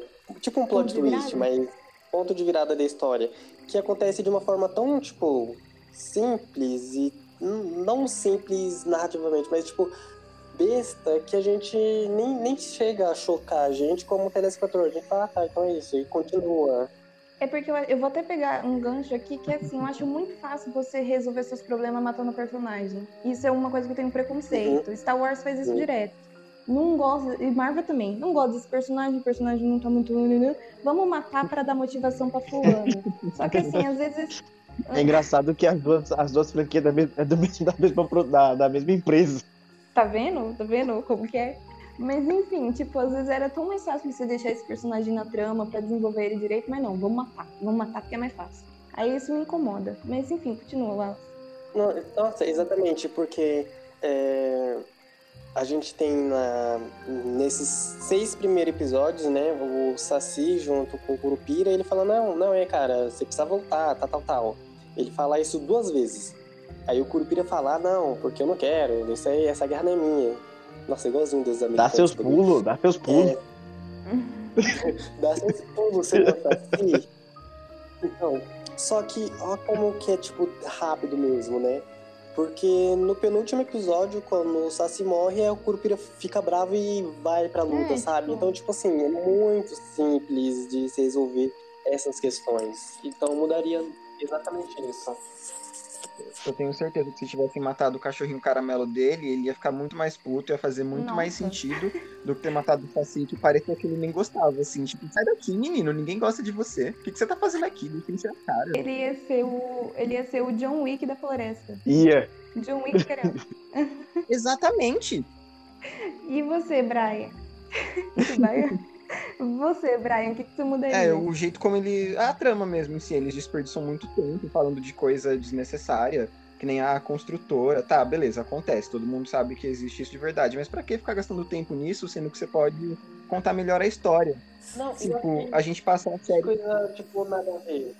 Porque a construtora não, não levou pra lugar nenhum. Sim. E a única narrativa que serviu foi pra fazer, tipo, ah não, porque o filho. Porque o cara lá era filho. Era filho dele lá e tal, tal, É tal. só pra criar conflito. É pra criar um mistério, tipo, nossa, a construtora botou fogo na, na floresta, a constru- a construtora que tá matando os peixes. Velho, por que, que não, não, não desenvolveu melhor o corpo seco que ninguém sabe quem é? Tipo, aquele cara virou corpo seco porque ele matou um passarinho e o Curupira deu uma flechada no cu dele. Calma, vai ter a segunda temporada, Não, calma. mas o corpo seco já era, João. Já era o corpo seco. Eu não assisti tanto. Mas é que também nesse ponto que, cê- que vocês levantaram agora, é porque é ou- outra questão meio ruimzinha que tem umas questões muito fáceis, né? De tipo, meio óbvias. Porque assim, desde o primeiro momento em que a floresta pegou fogo, eu pensei, mano, isso daí não foi construtora nada que botou fogo. Vocês param de graça. Mas basicamente é isso. É, a gente passa uma boa parte da série achando que a construtora é a grande vilã e que eles vão dar porrada em, em burguês safado. E não, é só um espírito que ninguém sabe direito o que, que é. Que, que tá, botando, tá tocando terror. E você, João? Se eu pudesse mudar um pouco da série, eu ia reduzir o elenco. Eu ia tirar a criança, eu ia tirar aquela personagem, a policial, a, parce- a parceira dele, ia tirar o, o chefe dele, o delegado. Pronto, é, reduzir o elenco. Reduz o elenco, reduz, reduz é, trama, já era, velho. Aí vai mais rápido. Eu sei onde o quer chegar. Eu sei onde ele quer chegar, porque é a mesma coisa que eu vou falar. Hum, Porque assim, tô pegando carona. vai, vai, abre a porta, vem, pode vir, vem, vem, senta na janela, vem. Obrigado mais uma vez. Enquanto eu tava pensando qual seria a minha mudança. E eu percebi que o que mais me incomodou foram as relações entre os personagens. Porque é muito personagem para pouco tempo de desenvolvimento em relação entre eles. Então, por exemplo, a Nossa, Yara confia muito rápido no Mark Goss. Ele não faz o menor confiou sentido. nele, se ela queria matar ele dois episódios antes. A Cuca, por que ela tá com esse sentimento tão ruim, negativo quanto a galera? Por que ela é tão possessiva? Qual é o nível, o que ela teve que fazer pra ganhar o respeito das, outros, das outras lendas? É, sabe, tipo, essas coisas. A relação do Boto com a moça que ficou grávida viva, sem ser a mãe do Marco Pigos. Por que ela é tão importante assim pra trama? Por que ela apareceu tanto? Então, assim, a relação de personagem para personagem acabou pecando muito. Porque tem muito personagem. E todos eles, quando tem personagem, ele tem que ter algum motivo pra estar ali. Então, a- meio que o roteiro tenta colocar todo mundo em alguma coisa, sabe? Tipo, igual a gente citou aqui mais cedo. A função do filho do daquele lá, do carinha, é só, primeiro, querer vender a mata e depois não querer vender a mata. A função do pai é não querer vender a mata e saber das coisas. Tipo, é colocaram o nome do personagem e dois tópicos pra cada um de desenvolvimento. Não tem, não tem realmente uma questão deles e um motivo, qual que é, o que eles lutam, sabe? Ficou muito raso é a questão de relação entre eles e relação própria, tipo, onde eles, o que, que eles tiveram que fazer pra chegar até onde eles estão. Ô, amigo, pra você ter uma ideia, eu esqueci que o, o protagonista é filho do Boto. De tanta coisa que tem na, na, na, na série. Até onde eu assisti tem Porque muita coisa. É muita coisa pra pouco tempo. Aham. Se fosse mais tempo ou menos coisa. Ou se tivesse mais, fácil. Podia ter mais Exatamente. episódios também pra Por conseguir que desenvolver que o mais. Saci e o Curupira são tão apegados um com o outro? Tipo, por que ele é tão apegado? Ah, mas ia ficar muito arrastado se tivesse mais episódio. Eu acho que foi que nem o Wallace falou, por causa. Porque sete episódios foi. É sete, né? Sete, não é oito, não? É, é pouco. É, é pouco, é muito pouco pra, pra, pra desenvolver tudo isso, isso, isso Então eles personagem. podiam ter, tipo, colocado cinco mitos, quatro humanos e o protagonista. Daí ia funcionar melhor, eu acho. Fazer um elenco meio Friends, né? Tipo, seis de cada. Assim, tá, tá mais tranquilo. Sabe, nem todo mundo consegue ser The Office e entregar 12 personagens de uma vez só. Bem Tá. desenvolvidos, tá vendo? Tem que ter culhão, tem que ter gogó. Tem. E Vini, já que você tá falando, eu quero saber de você qual que é o seu veredito final e qual que é as suas expectativas para a próxima temporada. Nenhuma. Eu tô literalmente. Não, agora que, ô, ô, Vini, já que você pegou o gancho do que, você, do que eu falei, agora eu vou pegar gancho no que você falou. A minha expectativa também é nenhuma, porque o Wallace já falou que o Boto, o Boto não, o Saci morre, então ah, não, não, não, não tem esperança, não tem veredito nenhum, é simplesmente Sim, já era. tipo, tá não tá lá, tem tá lá. Acho que na verdade é, seria muito mais interessante Cidade Invisível se não tivesse continuação, porque é o tipo de série que ela, ela tem que se concluir sozinha, sabe? Tipo, ou no pensamento, ou tem alguma coisinha, faz um especial de duas horas, não sei, improvisa. Mas é uma série, tipo, é uma produção que você tem que Não, pensar deixa o final sobre o aberto. que poderia acontecer é, em seguida.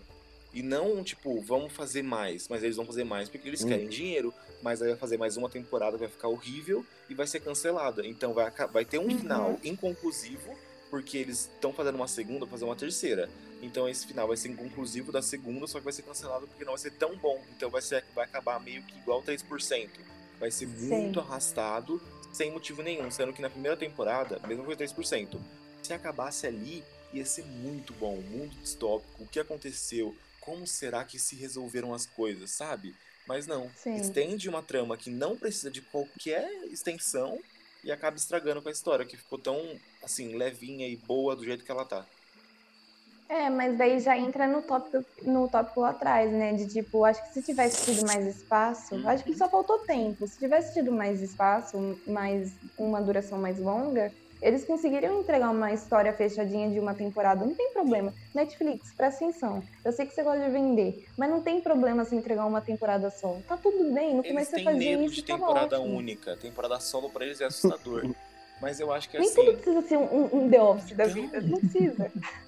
É que a Netflix tem, tem muito disso. por- Porque é comum, às vezes, eles matarem uma série em uma única Sim. temporada. Tem, tivemos muitas séries assim recentemente.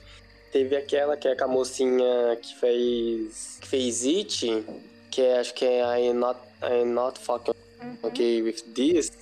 E tipo assim, É, não tô bem com isso. É mais fácil falar em português. Não tô bem com isso.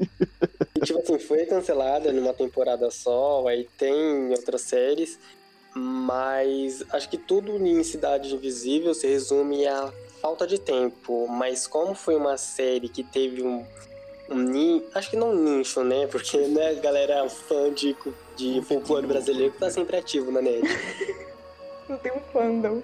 que teve um, um, um retorno, um retorno né, de visibilidade, eu acho que por isso investiram nessa segunda temporada. Então, mas aí tem que ter da parte da Netflix uma inteligência financeira para eles pensarem se o conteúdo nacional tá criado na cabeça das pessoas dessa geração desde criança, porque era muito ensinado nas escolas sobre folclore, não sei se agora porque eu não sou uma criança, mas na nossa época era muito folclore o tempo todo na escola.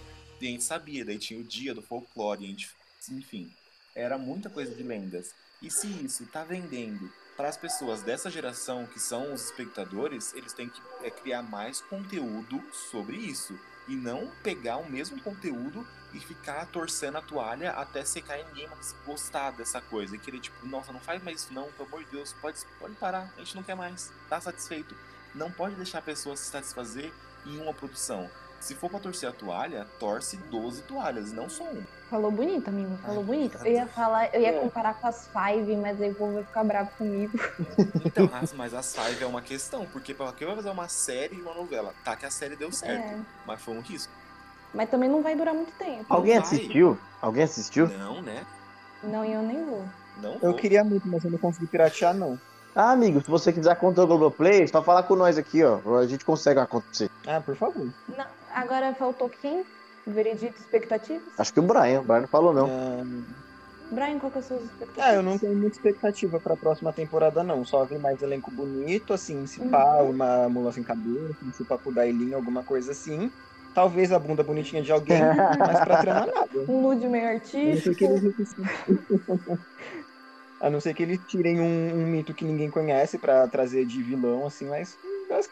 Não, se botar ET Bilu na próxima temporada, minha audiência tá garantida. Não, eu fiquei esperando a pisadeira o tempo todo. Eu vi um telhado e falei assim, ah, vai aparecer agora.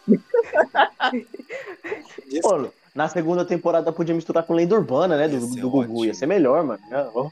Vira o jogo, traz pra capital de São Paulo, coloca o Gugu como protagonista e faz. Tá pronto. Sucesso na certa. Gente. Gugu era um apresentador que agora, nos pesadelos, visita as lendas urbanas que ele tanto falava no programa. Gente, Netflix, me leva como roteirista.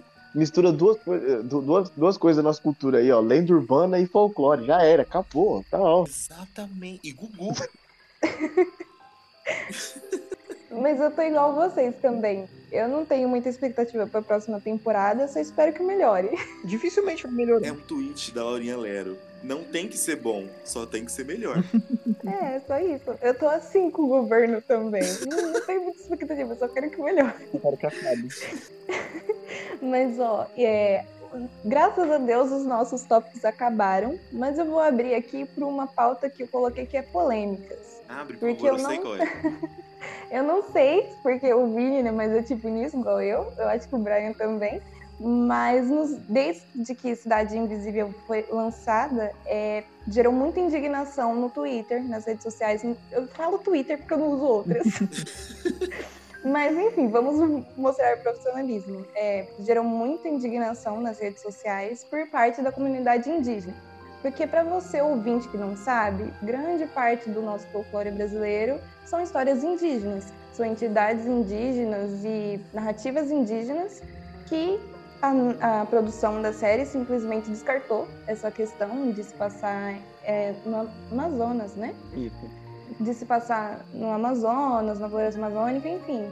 É, descartou essa questão e trouxe para o lado mais urbano. Então jogou no Rio de Janeiro, tanto é que até eles aproveitaram isso muito bem, que foi a questão do boto, né? Porque boto não nada em água salgada.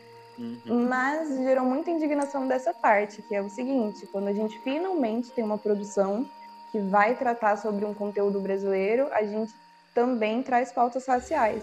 Porque, querendo ou não, o elenco de Cidade Invisível é sim super diverso. É, são pessoas muito diferentes umas das outras. Naquelas, né? Naquelas. Naquelas. Não é tudo isso, mas ainda mais faz mais.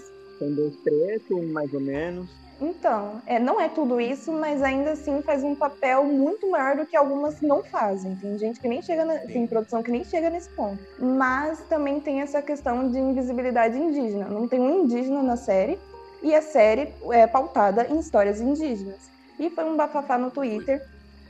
Eu acho que assim, na questão de é, retratação de personagem e tudo mais, de boa, gostei, entregou um trabalhinho legal, mas a gente também tem que se atentar a essa questão, né? Porque não adianta a gente ficar pegando um monte de história que não é necessariamente tipo, nossa, nossa, nossa, e jogar como se fosse uma coisa completamente nova. Mas eu queria saber de vocês o que vocês acham dessa tour. Deixa o Wallace e o João falar primeiro. Eu quero que o João fale primeiro. Eu nem prestei atenção no que você falou. Nossa! E foi assim que eles Tá terminaram. bom, em casa a gente conversa. Vai, Wallace, pode falar. Em casa a gente conversa. Vai.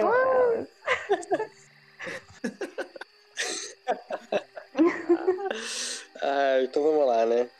Não, eu acho que é um, uma pauta, né? Um ponto importantíssimo, porque você, você. Por mais que você traga uma história que seja em um senso comum, assim. Não em um senso comum, é, mas o público em si tem um pouco de conhecimento, né, desse dos mais básicos do folclore. Mas se você quer retratar isso e não contextualiza o, um conto original, né, a história original, então se vem de um lugar, você tem que retratar esse lugar, você tem que retratar aquele povo, né? E eu acho isso muito importante porque traz a verdadeira significância da história, não simplesmente pega ela e coloca em um contexto mundano. Então, acho que é de veras importante sim você é, reclamar, ah, principalmente o povo no Twitter, reclamar que não foi abordado esse tipo de narrativa. Nossa, o Wallace. Um comentário rápido. Hum. Não, então, o Wallace ele falou tão devagar que eu consegui ouvir ele pisando em ovos, com medo de falar alguma coisa errada. Ele tava com muito cuidado. Eu tava quase tipo, amigo, pode Não, falar. eu tava Fica à pensando- vontade. Eu Não tava pensando exatamente nas palavras Fala certas, foi apenas isso. Sem medo e consequência. Eu tava só esperando você terminar de falar, falar, é isso aí, concordo com você. Ó, vai. E é isso aí. Você está ressignificando. Fala igual não é, né? Não, mas. Ah, eu esqueci o tópico que eu ia, que eu ia Então falar. posso puxar o meu pra ver se você lembra? Puxa aí, amigo. Puxa aí. Tá. Fala O que inteligente. acontece? Quando eu assisti e falei, depois eu fui no Twitter e falei assim, ai, polêmica sobre isso. Eu abri o Twitter e falei assim, nossa gente, que saco! O tempo todo falando sobre isso. Daí depois eu fui entender o porquê que eles estavam falando sobre isso. Porque assim, eu sou grosso, mas eu pelo menos quero saber o porquê eu tô indignado com alguma coisa. E quando eu fui ler, realmente, a indignação ela é muito válida. Porque não é a maioria dos, da- das lendas que são é, baseadas em pessoas indígenas. São todas. Todas nasceram lá. É, até o Saci, ele não é um menino negro. Ele é um indígena. Só que quando os portugueses vieram pro Brasil, eles transformaram o Saci em um negro, porque seria mais fácil associar um negro com um ladrão. Porque, tipo, ah, eu vou pregar peças com, a galerinha. Então eles trocaram a identidade de vários personagens. Tipo, a Yara, uma mulher muito bonita. É óbvio que ela tem que ser branca. Então, sabe, é, foi muito da cultura de fora, de quando gente foi colonizado, que acabou mudando a visão que a gente tem desses personagens. Então, só, tipo, é, os indígenas mesmo ali, que eles não conseguiram mudar porque a lenda era muito forte ou muito ligada com é, a cultura, né, a, a raça, que eles não conseguiram. Tipo, a Vitória Régia, a lenda é uma índia era apaixonada pela lua. Ela não foi mudada, mas também ela não tem destaque nenhum. E as principais lendas, que é o Curupira, virou um menino branco, o Saci virou um menino negro, o, o Boto Cor-de-Rosa virou um homem muito bonito de pele alva.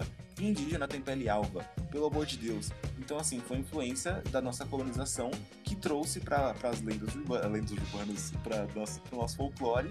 E agora a gente enxerga ele assim. Mas só que 100%, assim, acho que 99% das lendas são indígenas, são pessoas indígenas. E foi muito feio não trazer nenhum nenhum ator indígena pra colocar lá. E provavelmente a desculpa é, ah, é que não tem nenhum ator indígena bom. Ah, pelo amor de Deus. O Brasil Também é o não dá país que mais tem artista. né? O Brasil é o É único país Ô. que tem aí é, gente talentosa atuando. Você vai dizer que não tem ninguém pra colocar? E, não, assim, então assim, depois que eu vi e entendi a situação, eu percebi por que é tão indignante. E eu comecei a até ficar incomodado. Eu já tinha terminado de assistir a série, né? Mas eu fiquei incomodado realmente, porque assim, é, não é nem citado. Eles não citam a floresta amazônica, eles não citam o lugar, eles não citam a origem indígena, a cultura indígena, nada da cultura que trouxe a lenda à vida é cultuada em momento algum. É aquilo que você falou, tipo, é, quando vai representar o Brasil em, em produções assim, é, se, se resume no Rio de Janeiro. Pra tudo, tudo, tudo Tudo é aqui. Rio de Janeiro. A gente é só Rio de Janeiro. Não, tudo- é, não existe outra coisa. E olha É. que perigoso, porque assim, é, 3% ela foi uma série que fez muito sucesso lá fora, nos Estados Unidos. E o pessoal, eu li muita matéria da época que tava na última temporada de 3%, e eu li em Deadline, enfim, sites realmente grandes, internacionais, Deadline, o Hollywood Reporter, que o pessoal acompanhava 3%. Então olha que perigoso você apresentar a cultura do Brasil é, para o mundo de uma forma que ela simplesmente não existe. Então o Brasil ele já é apagado culturalmente, mesmo que a nossa cultura seja uma das mais ricas que tem Uhum. aí no planeta Terra. Daí a gente é apagado e é colocado como pessoas brancas que têm lendas e contam histórias bonitinhas para a criança dormir. Sendo que não, é muito grande, é muita coisa. E assim, eu- achei meio complicado colocar é, apagar uma história que é- foi muito importante pro Brasil, colocar outra galera lá e falar assim, ó, a gente é isso aqui, gente. E vende pros Estados Unidos, pra Europa, pra Ásia, como se a gente fosse aquilo, sendo que não é, aquelas histórias não são assim, elas são daquele jeito. E é muito fácil contar essa É, isso aí só vai. Isso daí só reforça a visão que o, que o, o pessoal tem que. Nossa, que é, é só Rio de Janeiro e, e floresta. Acabou. Não é mais nada. É. É Rio de Janeiro, homem branco muito branco ou mulher preta muito preta, sabe? Não tem nada além disso. Uhum. Exato, exatamente. É. Não tem um equilíbrio. Eu acho que, querendo ou não, é a questão do até do respeito, né? De tipo, se a gente vai fazer uma coisa assim, a gente já não tem. Então, se a gente for fazer, vamos fazer uma coisa bem feita. E você até falou da questão de tipo que não é mencionado, né? E eu acho que aí, ó, mais um ponto. Eu acho que se pelo menos tá, a gente não quer colocar porque a gente é cuzão. É, se vocês não querem colocar, pelo menos menciona que pelo menos dá um background pra tudo que tá acontecendo. Porque, tipo, a gente chega. Tá que é um, um cenário fantástico, enfim. Mas, tipo, a gente chega numa situação que já está acontecendo as coisas. Criaturas folclóricas existem. Ninguém explicou como elas chegaram, por que, que elas existem, o que, que elas estão fazendo ali. Simplesmente estão. Uhum. Eu acho que, tipo, se tivesse pelo menos uma menção simples, não quer ser cuzão, então vamos ser cuzão direito. É, faz uma menção simples de tipo, não, porque pega um livro de história, tudo se resolve com um livro de história. Criança abre o livro de história, lê uma historinha, contou, né? Mas eu, eu achei muito triste depois que eu vi. Eu, minha indignação foi a mesma que a sua, Vini. Porque eu não fiquei completamente satisfeita com a série, fiquei saciada. Mas, tipo, não achei uma ótima série. Mas depois que eu fui vendo esse debate, essa indignação na internet, meio que a série vai murchando ainda mais. Então, tipo, ai, mancada, foi mancada mesmo. Essa daqui foi, dava pra evitar. Foi um vacilão. Porque assim, nem pra eles falarem, tipo, ai não, porque o desmatamento da floresta amazônica trouxe a gente pro Rio de Janeiro. Não, não foi citado nem uma mentirinha. Eles nem inventaram uma história pra levar a, as lendas pro Rio de Janeiro. Ou porque elas são brancas, ou porque elas são pretas. Não, não, não simplesmente trocaram e falaram assim, isso existe e é assim, e sempre foi assim. Sabe? Ele fala assim, nossa, nós somos seres milenares. Então a galera vai assistir lá no site e fala assim, nossa, realmente, desde sempre tem gente branca no Brasil, óbvio. E estadunidense já não abre a apostila de história? Vai falar assim, já sei tudo sobre o Brasil, é essa série aqui e 3%. Eles passam fome e são só isso aqui que eu tô vendo, que é o Rio de Janeiro e praia. Sabe? Assim, reduziu a gente a dois tópicos, igual todos os personagens da série. E mato, E mato. e mato. O pessoal É acha que só tem mato. É, É, gente pobre. É só Rio de Janeiro e mato. passando fome. Aham. Assim, é, tá que realmente tem muito isso no Brasil, mas precisa ficar falando. Que delicado. Exato. E essa foi o meu, esse foi o meu TED Talks. Concordo plenamente. Você tem algo a acrescentar à polêmica, Brian? Eu, eu tenho uns apontamentos pra falar, porque, ok, a gente não tem nenhum indígena na série, apesar dela falar sobre o, o povo nativo brasileiro e os mitos deles. Mas do que foi apresentado na série, a gente tem é, o Corpo Seco, que eu acredito que seja brasileiro, eu nunca ouvi falar, então não posso afirmar. Tem o Boto, tem. Ah, quem mais que tem? Nossa, o Curupira, o Curupira, que é um demônio indígena. Mas a gente também tem a Cuca, que é de Portugal. Então, ok, beleza, ela é branca porque ela é uma, uma europeia. A gente tem o. Meu Deus do céu, minha memória tá uma bosta. O Tutu, que também é. Tem o Saci, ok. O, o Tutu, que originalmente também é como se fosse um bicho-papão, da... que também veio da Europa. Ah, isso- esse lance dele se transformar em, em porco é por conta do Brasil, porque realmente é um bicho muito ameaçador. E ele é meio imponente, ele é territorialista, mas é, esse lance dele, dele se transformar em um porco é do Brasil. A. Quem que eu falei? A Cuca? A Yara. É, esse lance de sereia é também português, é português não, mas é europeu. A gente tem algumas coisas parecidas aqui no Brasil, que nem a Pupiara, que é aquele monstro lá da forma da água. A gente tem a Mãe d'Água, que é mais uma entidade de uma criatura. Tem a Vitória Régia, que é uma menina que, que morreu afogada, então meio que tem a ver. Tem uma história até de uma índia, que também chama Viara, mas isso de, de sereia é, é mais europeu mesmo. O, o do Saci também, porque originalmente ele, ele era um menino que foi assassinado pelo tio. E aí a natureza transformou ele em um pássaro. Esse negócio de dele ser um menino de uma perna só veio da Europa também. Tá ligado no, no terceiro filme das Crônicas de Narnia, que tem aqueles anõezinhos de uma perna só? Basicamente se fundiu também. É, eu não tô tirando nada na minha. Vocês estão me ouvindo? Sim. a gente tá, tá absorvendo conhecimento. É que é isso que eu ia falar, você tá falando tão bem que, ó. Ah, muito obrigado. É, então, eu não tirei nada disso da minha cabeça, foi tudo do, do livro Geografia do, do Folclore Brasileiro, do Câmara Cascudo, alguma coisa assim. Grande site de informação. É, o livro do Câmara Cascudo é Geografia do, do Folclore Brasileiro, alguma coisa assim. É, que ele explica essa fusão da, da cultura europeia com a nossa, e aí realmente fundiu bastante coisa. Mas, tipo, dá pra explicar o porquê, assim, mas não, não dá pra passar pano de não ter nenhum indígena na série. Até porque o Curupira, que é um demônio, um demônio indígena que tretava com os índios pra caralho, ele tem. aparece com uns índios assim na, na flashback dele lá. E é aquilo, tipo, os índios que aparecem eles são figurantes que morrem. E aí ele fica puto e vira o Curupira. Tirando isso, não teve nenhuma representação, e eu super entendo as pessoas terem ficado putas, porque não tem ninguém nem no elenco, nem na produção que é indígena, sabe? Não teve nem, tipo, questão de. Não, é óbvio que eles ter feito uma consultoria, né? Porque é questão nativa e produção, e todo mundo faz isso quando quer produzir algo pro audiovisual. Mas acho que deveria ter tido pelo menos uma consultoria com quem tá lá, sabe? Tipo, vamos lá pesquisar mesmo, vamos ouvir histórias, que até engrandecer mais a série, enriquecer o conteúdo. Mas não aconteceu isso. Então, mas, mas olha que engraçado, porque, por exemplo, são duas coisas. Passar não a, a forma física do personagem, mas a intenção, a emoção daquele personagem e, e a essência. Nossa, meu pai é muito inteligente, você é louco. E, e isso acaba transformando ela na personagem. Então a gente consegue ver a Júlia Benite e ela é a Mônica. Não tem mais nenhuma pessoa no mundo capaz de fazer a Mônica além dela. E a Giovanna. Mas é a versão jovem. Mas sabe, então, tipo, é, foi um estudo. E você parar pra pensar que Turma da Mônica jo é jovem, tô já pensando em você, amiga, que saudade. Ai, que bom. É, Turma da Mônica é uma coisa assim, rasa, entre aspas. Tem muitas camadas, respeite a obra do pai. Mas só que é raso porque é um desenho. É, só um, é, um, é um- é um desenho numa página para criança.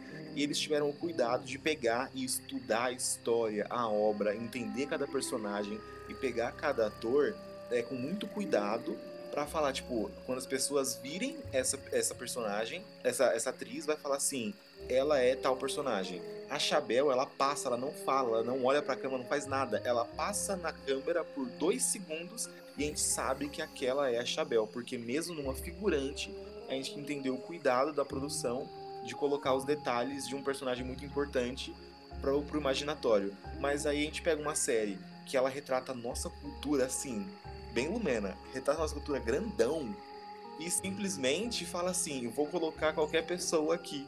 Não tem justificativa porque ela é famosa e que ela estava disponível na, na semana aqui para gravar. Então acho muito injusto, sabe? Faltou esse, esse cuidado, esse carinho aí cuidado. da É, produção no- de colocar e estudar um pouquinho mais sobre essas coisas. É, que nem você falou, que no, no filme da Turma da Mônica eles tiveram todo o cuidado pra poder transferir o bairro do Limoeiro da- das páginas pra tela. E aí a gente tem o folclore, que eles falaram assim, ah tá, beleza, a Yara é a sereia, de onde que ela veio? Ah, sei lá, ela era uma mulher e o cara matou ela e ela virou sereia, beleza. E então foi isso, eles, cria- eles inventaram o que eles quiseram inventar pra poder adaptar e, e deixar de um jeito mais mastigado, assim, não é nada profundo, não é... Uma coisa que teve, assim, um, um cuidado de verdade, pelo menos não é o que transparece. Mas é esse ponto mesmo. De, principalmente, amigo, na questão de tipo. A diferença, eu acho que, que nem vocês estão usando a obra do Daniel Rezende para comparar. Eu acho que a diferença entre as duas, de Cidade Invisível para é, Turma da Mônica Laços, é que, assim, é, por mais que a Turma da Mônica Laços seja uma obra simples, é uma obra que tem coração. Não é tipo, ai, a gente vai fazer filme Turma da Mônica Laços porque a gente vai ver uma história que tem carinho, a gente tem personagens, gosta do universo e tudo mais. E foi isso que o Daniel Rezende fez. Ele tentou vender, sim, porque é claro tem a do capital, então vamos vender, porque isso vai garantir prêmio e tudo mais. Tem a questão de, tipo, realmente ter consideração por aquilo que a gente tá construindo, sabe? E Cidade Invisível não, porque foi feita pela capitalista safada da Netflix. Então, E a Netflix, ela só quer produzir e lucrar. Porque o povo fala mal da Disney, mas essa safada, ela é igual. Mas também a Disney ela tem um pouquinho mais de cuidado porque ela já tem mais dinheiro, né? Então ela pode ter cuidado. É porque ela é velha. Então, é idosa. Ela explora, mas ela é uma senhora. ela pode, ela deve. Foi com Cidade Invisível, eles pegaram o conhecimento da, da quarta série que a gente Isso, aprende no do Saci, os livros do Monteiro Lobato, e falaram, beleza, vamos fazer assim. Eles pegaram que a memória É a mesma coisa com as Wings, sabe? Eles fizeram de tipo, ai, todo mundo gosta. foi. Mas é, a gente só não tá fazendo por conta disso. Nossa, dói tanto em mim. O que, custava colocar um shortinho de. Nossa. Eu queria sexualizar sim, tá bom? Sim! Tem, tem, tem, tem completo respaldo pra fazer isso, não tem problema nenhum. Isso é empoderamento. Droga. Aquelas. Isso é empoderamento. Usar uma sainha curta pra lutar com uma vilã que também tá de sainha curta é empoderamento sim. Por que, que elas não estão usando tanto plataforma? Homens bombados. Homens bombados com cabelo liso andando de moto, pelo amor de Deus. Eu queria que essa série da Winx fosse igual clipe de modo turbo, Isso, isso. mas não tive. Igual o modo turbo. Ou qualquer roupa que o Destiny Child usava nas coletivas de A imprensa. Luísa Sons entregou pra gente o que a Netflix jamais vai conseguir entregar. Exato. Tá vendo? Mas vocês querem acrescentar mais alguma coisa nesse tópico ou já pode Tá encerrar? na hora já. Eu concordo plenamente com o que vocês falaram. É isso aí, assina embaixo, velho. Assina embaixo e já era, velho. Transcreve, transcreve já era. Que eu concordo plenamente com o que eles falaram. Então, Vini, quer falar do Pigossi ou você com raiva dele agora no final? Eu jamais ficaria com raiva dele. Eu tenho raiva do que ele fez, mas dele como pessoa, gente boníssima. É assim, um amor de pessoa, mamou o amigo de graça na live. Ele fica rindo chamando a Paula Oliveira de cão. Então, assim, é um homem que, além de muito bonito, é também muito gostoso. Ele consegue ter essas duas qualidades. Ele também te lembra, eu vou censurar essa parte. Ele também te lembra Lembra? o então, Ele lembra muito. comigo também. meu querido. Nossa, Isso me eu deixa nervosa. aflito, porque daí eu tô numa reunião e de repente uma ereção. É difícil controlar, porque eu fico pensando pensamentos. Comigo é diferente. Sabe? Você fica lactando. Comigo é diferente, porque eu tô. Porque eu tô assistindo a série de ansiedade. É difícil comigo, difícil. Então, é, é complicado, mas é, é o. Ai, Marcos Pigossi é um tópico. Ele é o tópico. E eu acho que das coisas ruins, ele é a melhor que tem. Mas, ô, ô, ô, Vini, Foi. você acha que a série Cidade Invisível faz o crossover com a novela que tava reprisando agora na Globo, das nove? A Força do Querer? A, a força do querer faz. Porque A você sabe. É perigosa, Não, não, não é Bibi, não. Não é. Não, não, não. Não ia falar da Bibi, não. Eu ia falar sobre a Ritinha, que a Ritinha não é filha do Boto. É. Então, ela seria irmã Será dele. Ele, tá- ela é ele tá na novela. da moça? Segunda ele temporada. tá na novela. Olha, olha aí, ó. Segunda temporada vai ter Isis Valverde. E, Então, amigo, ó, já era. Posso te falar mais Eu uma compro. coisa? Tem Ah. aquela minissérie, O Canto da Sereia. Canto que da é Sereia. Isis Que é com a Valverde. Isis Valverde. Meu Deus do céu, tá tudo ligado. Inclusive, ela só não foi a Yara porque ela tava ocupada. Ela virou TikTok. Exatamente, ela- eu não conseguiram bucar ela pra ser a Yara. Meu Deus. E na novela, ela, ela fica, com- ela, ela, ela fica com uma roupa de sereia também. Ó, vai, tá tudo ligado. Cara, Tá tudo ligado. pelo amor de Deus. Nossa, nossa Ariel. E o Fiuk realmente parece o Chupacu. Mas, dados essas considerações, eu vou encerrar o episódio. Eu queria fazer um agradecimento. Ah, Gentil Solene, pode? Nossa, que chique. Obrigado por terem me convidado. Essa foi a minha primeira vez. Vocês foram muito gentis comigo. Foi muito gostoso fazer isso com quatro pessoas que eu gosto tanto. E eu espero que aconteça de novo. Foi bom pra vocês? Muito, muito bom. Literalmente narrou uma suruba. Você, você achou a gente Foi gentil? muito bem tratado comparado à experiência daquela. Então tá ótimo, amigo. Então tá Nossa. ótimo. Tá ótimo. volte mais vezes. É, se você achou que a O gente. prazer é todo nosso. Se você achou que a gente te, te tratou gentil, então tá ótimo. Tá ótimo. Brian. É. Mas, ó, a gente não costuma ligar no dia seguinte. Então, Ah, eu tô acostumado, eu também não. É, Relaxa. a gente some, a gente igual o outro. bebe vai É. embora. Mesma naipe, mesmo vibe.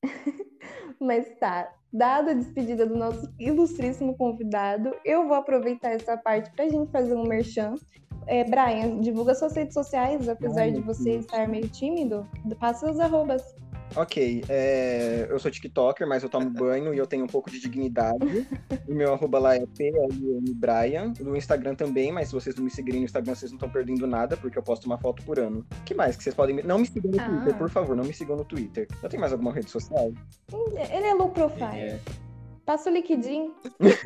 Não, não, não. Também que eu tô precisando. Inclusive, quem quiser me indicar no trampo, aquela. É, quarta parede de empregos. É, isso. Isso. Também contrata. Eu tô no estagiário de vocês. Ó, e falando em empregos, aproveitando aqui, a quarta parede ela precisa de dinheiro para alimentar os estagiários dela. Não que a gente tenha nenhum oficial, mas nós temos adotados por aí. Aquela. E a gente também precisa se alimentar. Então, por favor, você ouvinte que ficou até o final do episódio, passa lá na nossa campanha do Apoia-se. Fala aí, Wallace, qual que é que eu não lembro? É o nosso arroba. Ele não sabe. Pera, calma. É o, é o apoia, é o apoia.fe a quarta parede. Ah, Barra quarta, quarta parede. parede. De qualquer forma, vai estar lá no nosso, na nossa bio, no nosso Linktree. Deem dinheiro pra quarta parede porque não é fácil produzir esse conteúdo de qualidade duvidosa. A gente ralou muito com o foto pra poder trazer esse episódio pra vocês, ok? Eu estudei de verdade. Eu li um livro de um cara que já morreu há muito tempo pra poder falar de folclore. Por favor, tenham dó da gente, não tá fácil. E aproveitando o tópico redes sociais, aproveita e vai lá e segue a gente no Instagram, arroba Quarta Parede Podcast. E você também pode encontrar a gente lá no Twitter. Qual que é o Twitter, Vini? É arroba a quarta parede PC. Ah lá, ó. Tem uns conteúdos meio parados, mas todos são de qualidade. Inclusive, se você tá gostando dos nossos episódios, gosta da quarta parede e não tem dinheiro para dar pra gente, o melhor que você faz é jogar no grupo da sua faculdade, do seu serviço, da sua escola. Então, por favor, divulgação ajuda muito a gente. Bom, esse foi o episódio. Tudo que a gente pode fazer é te agradecer pela sua companhia, pelo seu tempo, por você ter ficado aqui com a gente, porque tudo o que a gente sabe fazer é falar sobre cultura pop e dar biscoito pro Marco Pigose, porque ele é quase uma Laura Dern brasileira. Ele tá 10 anos preso no mesmo personagem lá nas novelas da Globo. Um grande beijo técnico e tchau! Beijo! Tchau! Não sei, não sei, não sei diferenciar